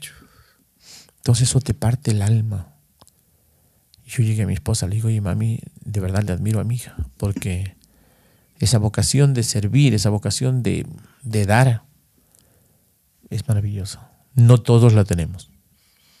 Y aún así, para mucha gente, Para los no compañeros, es, no es suficiente. para la mediocridad de los compañeros, porque hay los contreras en esto, que alguien puede tratar de hacer las cosas bien, pero ellos por figuretear, Claro. primero porque eran personas mayores a, a Natalie, que es joven, muy joven, desde la campaña dijeron, ¿qué? Pero lo voy a decir en las palabras textuales que lo decían, esta mocosa que nos va a ganar. Luego les dio 2 a 1 la mocosa, como ellos decían. Y ventajosamente es abogada, entonces, y ha tenido buenos maestros, buenos profesores, buenos amigos que ella fue parte, estuvo también en la Corte Nacional trabajando, la Corte Suprema que era antes, la Corte Nacional ahora. Y aprendió mucho. Y creo que si no hubiese sido por ese aprendizaje que ella tenía, difícilmente la política es una cosa... Pero la política al final del día termina porque termina manchando, ¿no es cierto? Termina manchando. Creo lo mismo, creo lo mismo, y pero aparte, o sea, bueno, ya... vale como- destacar que sí hay políticos que valen la pena apoyarlos. Pero, o sea, siempre hay ese... esa- El hecho de estar dentro de eso, pues ya te ponen en el mismo saco. Y Claro, y es, y, es, y es muy difícil. Pero, Pero, mejor ahí la política. Y retomar nuevamente la carrera musical. Sí, sí, sí. Retomar es... Ha seguido trabajando porque la gente no la ha olvidado, al contrario. Además tiene papá. Y Yo donde canto, siempre, por ejemplo, digo, a ver, ¿dónde están las solteras, por decirte algo? Y levanta medio mundo de las mujeres. Así tengo cargadas dos niños, levanta la mano como que son solteras, ¿no? Claro. Y luego digo, ¿se acuerdan de Natalie Silvana? Sí. ¿Qué canción se acuerdan de Natalie Silvana? Y les cantamos, pues, Amor prohibido, porque tú tienes, y dicen, esposa y yo, marido. Y uno dijeron que eran solteras. Entonces, de alguna manera tenemos latente el- la imagen y, y parte de las canciones de Natalie. Siempre, Claro, eh, pasa el tiempo y también nos vamos dando cuenta de algo, ¿no? De que van saliendo nuevos talentos como los influencers. Y le veíamos a Máximo que también como que se estaba sumando un poquito a la ola al grabar con Kike Hub, que es un influencer. ¿Cómo, cómo le ve este, este, este cambio en la, en, la, en la música? Sabes que yo, yo cuando grabé con el Quique pues, y grabó, y Christopher es parte de la composición de esa canción, ¿eh? O sea, le hicimos los tres. Reconozco mucho en el Quique Hap, que es mi buen amigo, que es muy trabajador. Es ¿Él, él muy- le contactó? él me contactó. Es muy empeñoso, de hecho, un ¿Qué- qué- montón, qué le llama y qué le dice? Un montón de veces, Máximo, quiero que grabemos una canción, no sea malo, grabemos una canción. Y la, y la Entonces, parte, y la parte de Máximo, ¿qué, qué dice? O sea, me llama aquí que, que hace videos, que está... en- no, lo que pasa es que yo no estoy tan cerca de los influencers, y lo digo con el más grande respeto. Claro, por eso, o sea... No estoy tan cerca de ellos. Entonces, Me imagino que les dijo, déjame... a mí, claro, a mí me decían que, que estaba famoso el, el amigo Quique. Y yo decía, bueno, vive su fama a su manera, yo la vivo a la mía, a mi manera también. Entonces, cuando él me pidió, tuvimos el acercamiento, algún rato en el asunto de la pandemia, hicieron un pedido a Chulla Vida Restaurante a domicilio. Y fuimos con Christopher a entregar y le entregamos a la mamacita del Quique. Y como todos los padres abogamos por nuestros hijos, recuerdo a la mamita, Don Máximo, algún día que haga una cancioncita con mi hijo. Entonces yo ese rato no le iba a decir que no. Claro. Le dije, con mucho gusto, y, y le felicito, le dije, porque esa es la manera en que el padre tenemos que tratar de ayudar a nuestros hijos, ¿no? Y ahora el Quique está ayudando porque los metió también a sus papis en, En redes. en, lo- en redes, en lo que él está haciendo. Nos llevamos bien, te cuento, con el Quique, con sus padres, con Tami, que es la, la esposa, la novia. La novia. Alguna cosa de esas. Eh, son unas lindas personas, ¿para qué? Entonces, me pidió, y de ahí, pero es que yo quiero que sea una canción que tenga que, así como el Chuya Vida, como el quiero volver a ser soltero. Un día llegó con la idea. Entonces, con Christopher nos unimos los tres, él nos iba diciendo, y sacamos, y preparamos la canción. Si hay una parte que tácitamente es transportar el coro de, de quiero volver a ser soltero ¿Ya? y lo pusimos ahí. Y en la parte para relacionar con Chuya Vida, oiga, ay compadre, me fregué, na, na, na. por la experiencia que tengo, yo te voy a confesar. Chulla vida para gozarla, chulla vida para bailar, chulla vida que se tiene, por nadie hay que llorar. Te das cuenta, es un chulla vida. Claro. Entonces hicimos la canción, yo creo que es un logro bonito. Luego, cómplice otra vez mi hijo, planificaron, el, el- sacó, un, sacó una parte diciendo, chuta, qué pena, grabé con Máximo, pero Máximo ya no pega. Pero no era que, que Quique lo decía de corazón, sino era porque ellos buscan la noticia de alguna forma, ¿no? Claro, y, de, y de- de- de acarrear esa canción que sea Claro. visible, ¿no? Que Entonces, así es. Entonces. Christopher, eh, Christopher me dice, oye papi, ¿qué, qué quiere que hagamos una, una respuesta a esto?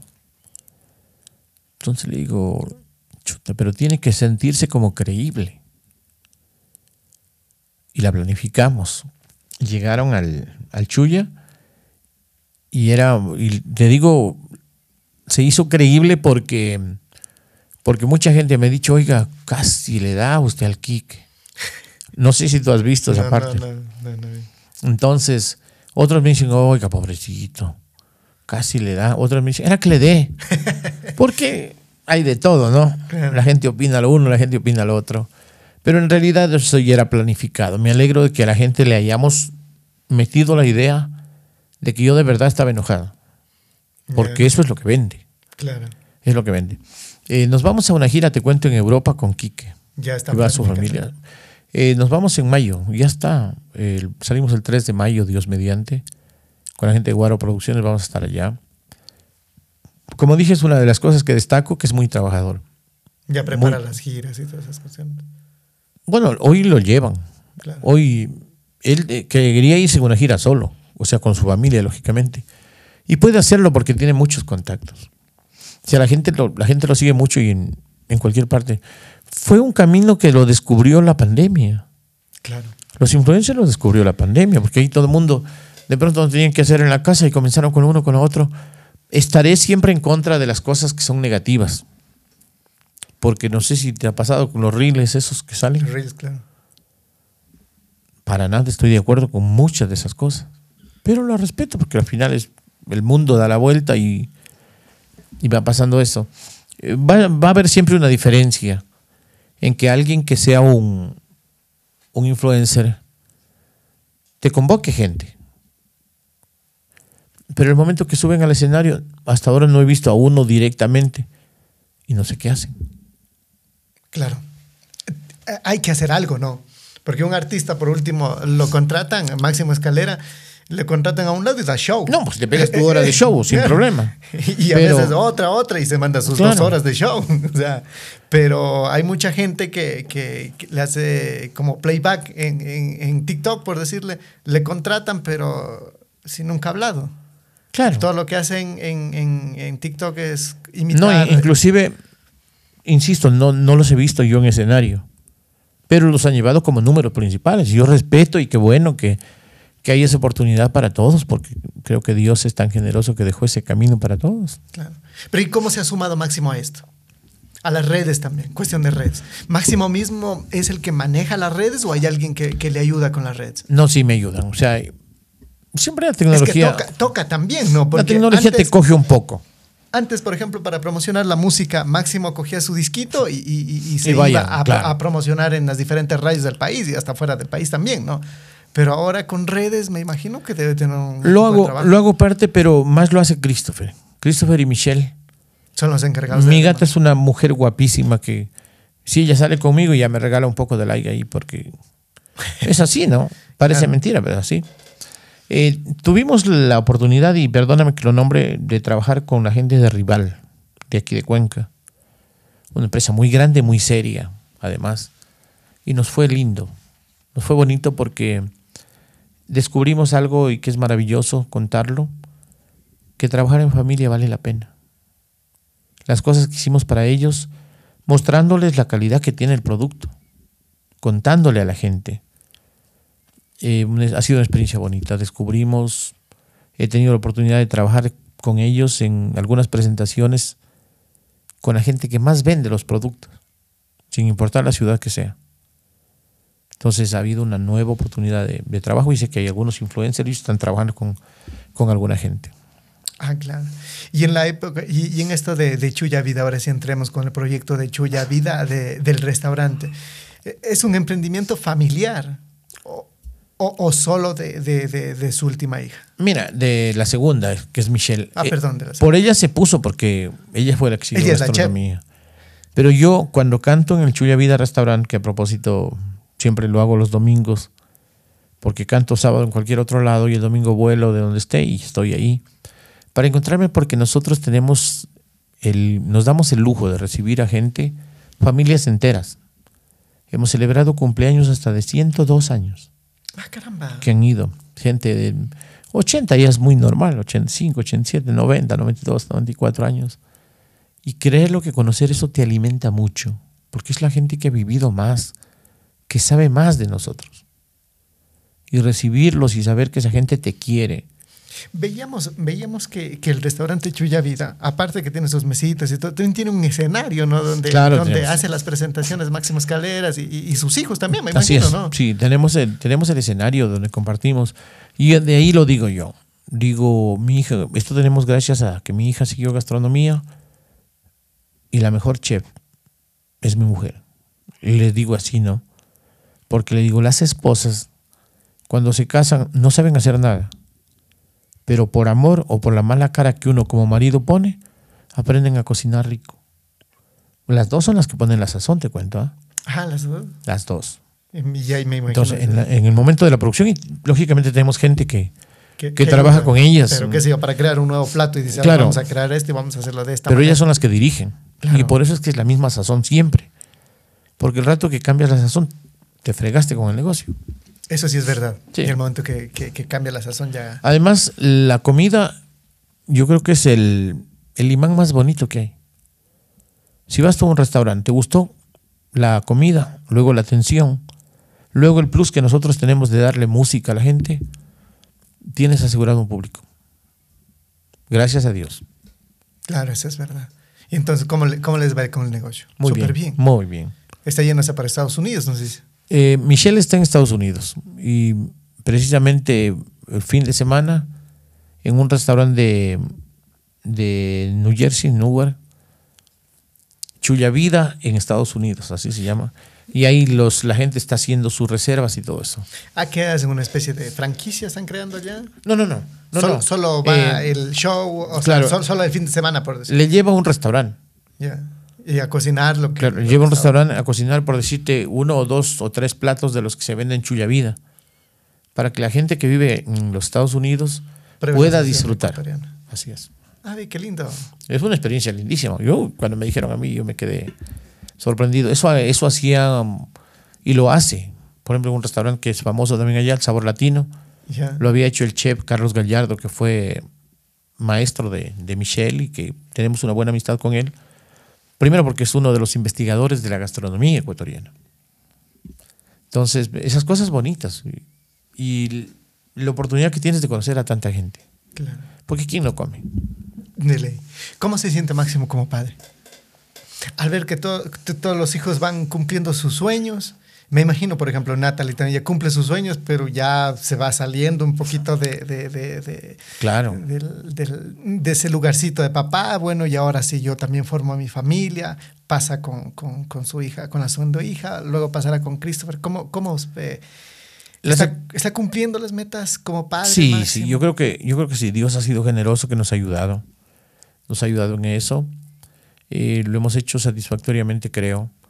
Yo creo que ver triunfar a tus hijos es el logro más grande que puedes tener. Que cada quien diga, me puedo defender por sí solo en este proyecto y que le vaya bonito, que le vaya bien. Es importante desde pequeños a los hijos enseñarles cómo ganarse un dólar. No porque de pronto tengamos decir, a ver, no, no te preocupes, mi hijo, no trabajes, no, duerme hasta las 11 de la mañana, aquí está el dinero que necesitas. No. Creo que ese es un grave error Como padres. como padres. Hay que enseñarles a que todas las cosas conllevan sacrificio, que las cosas que le parecen a uno que vienen fáciles, no vale la pena. Siempre hay que esforzarse para ser mejor cada día Y mis hijos han trabajado, ellos ya han tenido que vender cassettes, lo han vendido desde pequeños. Nos han acompañado. Ahora, por ejemplo, mi hijo, cuando no tiene, a veces ya le salen shows a él también ahora, pero cuando no tiene show se va conmigo y me pone las pistas. Y por ejemplo, él es mi ingeniero de sonido, mi DJ, porque también a todo le mueve. O mi yerno, por ejemplo. Entonces, eh, además vamos en equipo. Eso es una cosa bonita. Lo más lindo tener a la familia cerca, ¿no? Que Pero les claro, apoyen, claro. no es lo mismo ¿no? que, que una persona desconocida le esté poniendo las pistas que alguien que ya conoce, ya sabe su Claro, show. lógico. Ya con un movimiento de mano ya saben, ah, Máximo está queriendo esto. Así es. esto. Sí, sí, sí, Sí. Precisamente. Basta una señal y ya. Bueno, señoras y señores, ahora sí queremos presentar la caja maldita. Acá tenemos unas preguntas para Máximo, pues que a veces la gente nos envía a las redes sociales y, y- y pregunta esto, por ejemplo. Máximo nos dice, ¿eres mandarina? Súper, súper, súper mandarina. Verán, yo lo dije hace un rato. No escribí por mí esta canción, pero sí por, por algunos que yo conozco. Yo creo que cuando nos casamos todos pasamos a ser mandarinas. Y los hombres que somos felices en los matrimonios, creo que sí somos mandarinas. ¿Qué tan beneficioso es portarse bien dentro del hogar? Luego, o sea, obviamente ya de casarse estamos hablando. ¿Qué tan beneficioso es portarse bien y, o, o ser rebelde con, con- con- con la familia? No, yo creo que portarse bien, o sea, llevar la vida con diálogo. La mejor manera de, de llevar bien las cosas es dialogando, conversando. Que no se haga ni solo lo que tú dices, ni solo lo que ella haga. Diga. Y tiene ciertos beneficios. Sí, imagino, definitivamente. Tranquilidad. Porque cuando tú discutes con tu pareja, ¿qué pasa? Lo único que pierdes es la oportunidad de ser feliz una o dos semanas. Que llegas a dormir, tú mirando para allá, ella mirando para allá. Hay mucha gente que pelea tanto y no quiere llegar ni a la casa. Claro. Y luego de las dos semanas, ¿qué haces? De nuevo te reconcilias. Como decía el chavo, vuelve el perro arrepentido. A dormir otra vez de bonito. La reconciliación es sabrosa y todo eso, pero ¿para qué estar peleando si vas a seguir? Si se puede vivir esas dos semanas bien. Además, ¿para qué? Si no puedes ser feliz con la persona que te ha dado tanto, ¿crees que puedes ser feliz con alguien que vas a conocer recién? No. Máximo no tiene vicios. No tomo ni fumo, si es que a eso te refieres, vicios. Drogas tampoco, gracias a Dios, no. No me han hecho falta. ¿Qué hace eh, Máximo en su tiempo de, de ocio, de descanso? Me gustaría decir que duermo, pero no puedo dormir de día.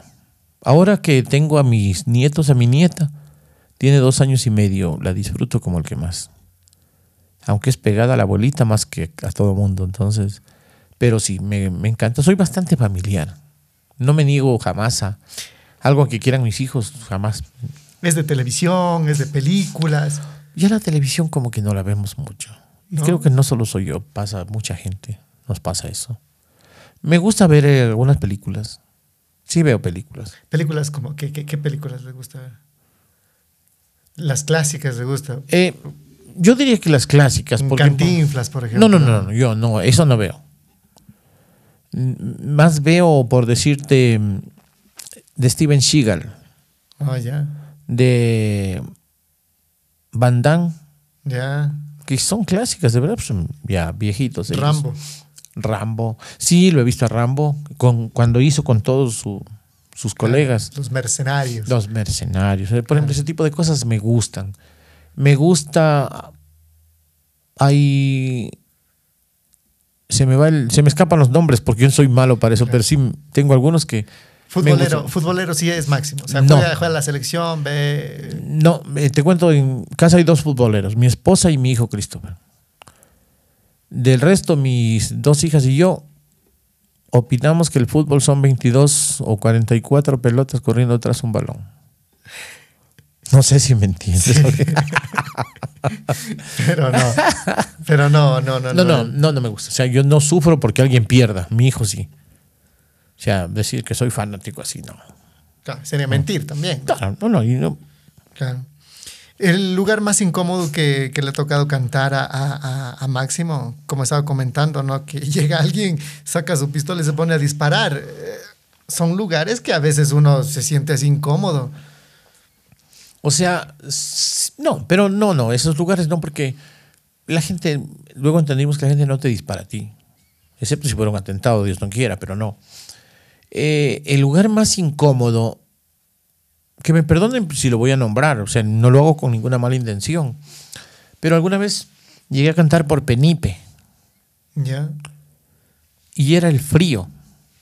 Mira que yo no bebo, no tomo trago, licor, ¿no? Pero hacía tanto frío y recuerdo a un caballero que cantaba hermoso, Ángel Urquizo, un cantante de Riobamba.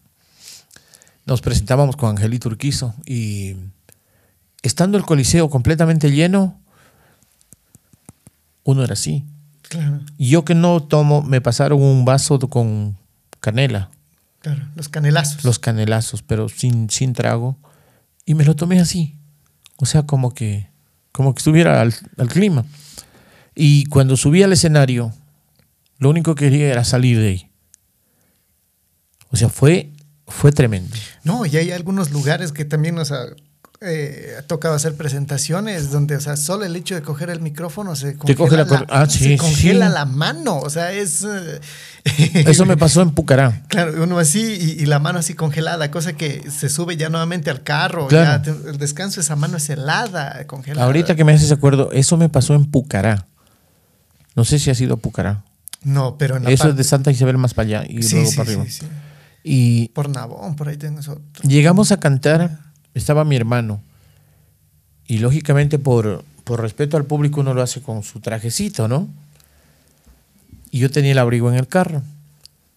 Y lo llamaba a mi hermano y mi hermano estaba ofreciendo los discos compactos.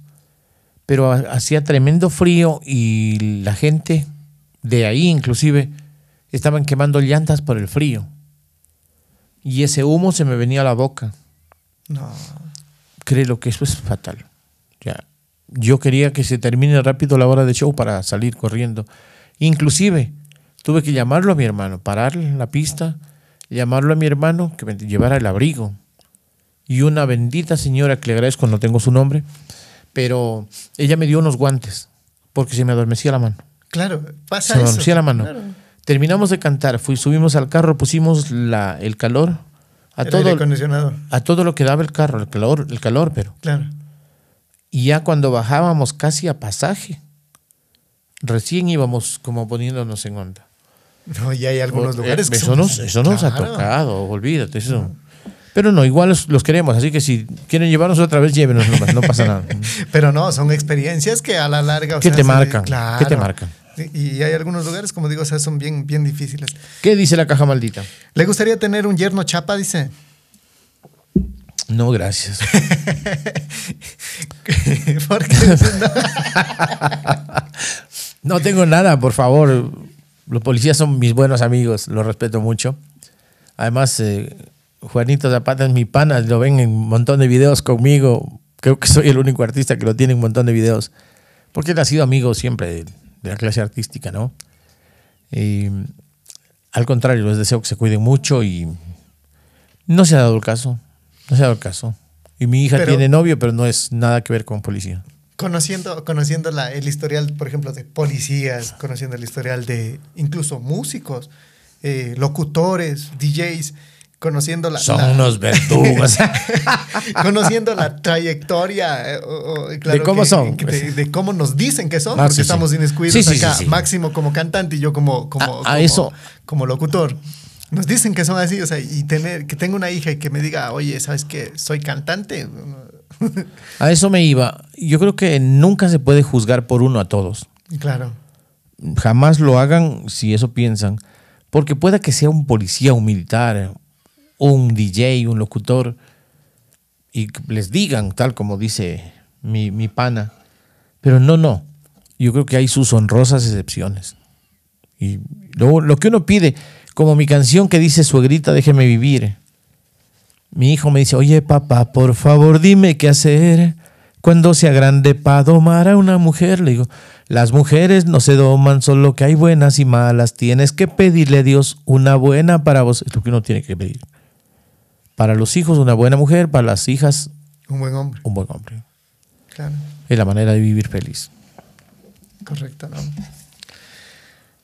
A ver, aquí tenemos otra pregunta para Máximo Escaleras. ¿Cuál era el plan B de Máximo si no pegaba en la música? yo creo que te hubiese quitado el camello, fuera animador. ¿En serio? ¿Le gustaba la, O sea, la animación? siempre me gustó el escenario. O sea, si no era música, era como... Yo creo que si no hubiese sido cantante, hubiese estado en las tablas igual, presentando artistas o hablando de algo que, que tenga que ver que esté en las tablas. Definitivamente el escenario Era lo mío. era el imán. Sí, sí, sí, me gustaba mucho. A ver, interesante. Eh, ¿cómo, cuán- ¿Cómo responden cuando le gritan suegro? Hijas grandes. Natalie. Desde cuando Natalie tenía cinco años, me gritaban suegro.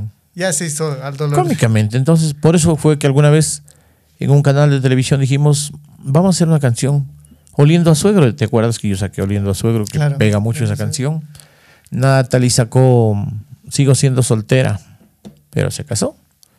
Entonces, eh, luego me decían, tienes que sacar la canción Oliendo Abuelo, porque Natalie ya creció, ¿no? Nunca me ha disgustado. Es más, te cuento una anécdota maravillosa cuando teníamos 5 mil seguidores en Chuya Vida Restaurant, en el, en el TikTok de Chuya Vida Restaurant. Y un día hicimos con Natalie un TikTok, entrando, dura un minuto, entrando y presentando prácticamente al Chuya Vida Restaurant y lo que íbamos a, a vender de 5 a 10 de la noche, porque se abrió no hace mucho eso. Y en un, eh, al segundo día teníamos 1.200.000 reproducciones de eso. Ay, Y lógicamente subió. Tenemos ahora 60 mil. Y la gente me decía, suegro. suegro. Así todo el mundo, suegro, no se preocupe que sí voy a ir. Otros decían, suegro, quiero ir, pero mi mujer no me deja. Entonces se nos ocurrió al otro día de que hicimos eso, hicimos a todos los que me dicen suegro, vengan a Chulia Vida Restaurant, hagan el gasto y luego hablamos. Esa tuvo 1.400.000 reproducciones. Y lógicamente subieron mucho el- la, en la página. En la página de Sí, seguidores, la claro. página de seguidores. Ah, qué bueno. Fue u- una cosa. Hay El, que- el TikTok es así, Claro. ¿no? Hay que aprovechar, ¿no? Lógico. Y hay Sí, que sí. saber cómo, ¿no? Así sea, que gracias a los que me dijeron suegro. si es que uno Pero igual vayan, a- hagan el gasto y luego hablamos. se, si es que uno se pone molesto por esas cosas. Ah, no, no, no, no, ah, no. No, uno tiene que recordar y que también a cuántas señoras. Les dijo el suegro. piropo más bonito que yo les decía a las señoras que tienen hijas guapas, ¿sabes cuál era? ¿Cuál? Señora, le cambio a su hija por mi papá. Claro, mi papá ni siquiera sabía. Qué bueno. Eh, ¿Alguna canción son vivencias o fue inspirado en algún colega o pana suyo? Yo he grabado tantas canciones que son de mi autoría y Pero no sé, o sea, viéndole a algún pana, la historia de un pana, Super Mandarina, por ejemplo. tengo un pan. amigo que es Superman. O sea, vi- viendo la Ahorita historia de tengo un- Sugar Daddy, por ejemplo. Bien. Y diría que tengo panas así que que están de Sugar Daddy, pero no, no. No, no, no. No, no, no. no. De pronto, por ahí. Eso es como, me lo contaron. ya. ¿Quién es la más relajosa en la casa? Dice, ¿la esposa o las hijas? Mi nieta. O sea, pero en el buen plan, ¿no? No, no, pero o sea, digo, en el, en el sentido de que a veces celosa, a veces, por ejemplo, yo tengo una hija que es celosa y a veces digo que es más celosa que mi esposa, por ejemplo. Pero es que eso es típico. Claro. Eso es típico. Mis hijas, desde estaban chiquititas, uf, es que el papá es, es su ídolo. El papá es todo para ellas. Entonces, es muy lógico que lo celen. No, sabes que llevamos la fiesta en paz, sea, tranquilos. Mi esposa no. Creo que porque estamos en, en el ámbito musical, sabe que nos respetamos mutuamente y, y no, en ese sentido no ha habido problemas. Mis hijas yo diría que son más celosas. Más celosa. si vieran una bronca, las que saltarían primero serían ellas, ¿no? Claro. Pero igual tienen claro que al papá, perdón lo que voy a decir, pero por pícaro que sea, si vale el término, no lo deben juzgar los hijos. A los padres no los debemos juzgar los hijos. Podemos sugerir o conversar cualquier cosa. Creo que para eso está Dios. Claro, eso es verdad. Eres un papá celoso, dicen. Mi hija Natalie decía que sí. Yo creo que antes que celoso uno siempre quiere lo mejor para los hijos. Natalie es casada actualmente. ¿Cómo era cuando un día viene y, dice, papá, él es mi novio? ¿Cómo lo tomó Máximo? No, yo antes que eso te cuento alguna vez, yo no sabía que, que había estado enamoradita de un vecino. Ya. Entonces yo llegaba en mi carro y en una esquina justo estaban conversando. Un tipo altote y Natalie muy chiquita. El esposo también es alto. ¿ah? Entonces me vio a mí y dice que ella tuvo miedo porque sí, mi papá es celoso. Claro. Entonces la vi que retrocedió así, pero uy, como cuando tú pones turbo en el y te vas de retro, ¿no? Y nos reíamos, siempre nos acordamos de eso, ¿no? Pero yo creo que eso era cuando tenía 17 años, 18 años. Que, que obviamente, que- Sí, porque tú crees que aún no es edad y todo ese tipo de cosas. Pero no, nosotros, yo no me considero, no me considero celoso. Sí, trato de guiarles a que encuentren, que conversen, que dialoguen, que conozcan a la persona que van a estar. Y cuando alguien entra en la casa de Máximo, por ejemplo, en el caso de Natalie, cuando trae, dice, ah, él es mi novio. Sí, ¿qué? ¿En serio? Bueno, por ejemplo, nosotros, el que hoy es el esposo, eh, Toño, él entraba a la casa y todo, pero a mí me invitaron en mi cumpleaños, me invitaron a una cena. Y resulta que en la cena me la lanzaron. Papi, ¿sabes qué? Con el Toño queremos pedirte algo, queremos decirte algo, que no sé qué, que no sé cuánto. Medio ya se me puso a mí, ¿no? ¿Qué Ya. pasa? Lo que pasa es que queremos formalizar esto. A ver si nos casamos. No. Ya llevaban tres años de novios, ¿no? Entonces, yo le dije, ¿y para eso me invitaron? O sea, mi hija dice que yo se lo dije molesto. Creo que no se lo dije molesto, se lo dije porque. ¿y para esto me invitaron? Y mi hija siempre lo sabe contar, ¿ah? Claro. Pero no, igual novio de... Lo que yo sí he sido, he sido de un principio. Cuando tú quieres algo serio con una pareja, tú das la cara. Eso sí es verdad. Y a nosotros nos ha pasado. Si no tenemos o queremos algo serio con, con una chica, simplemente nos damos la cara. Entonces, posiblemente ahí se aplica la experiencia. Si alguien quiere ser novio de mi hija y no quiere dar la cara, ahí no hay futuro. Claro. Eso sí. Ahí no hay futuro. Me- soy de ese criterio yo. Mi hijo, no sé si por qué, pero no quiero decir, me suene a machista esto, pero como con el hijo como que se conversa más de esas cosas y el hijo no hay problema. Pero igual mi hijo es muy racional en ese sentido. En nada se parece al papá. Tampoco quieren casarse. Eh, ¿alguna, vez le han dejado, ¿Alguna vez le han dejado dormir fuera las tres mujeres? Tengo cuatro ya.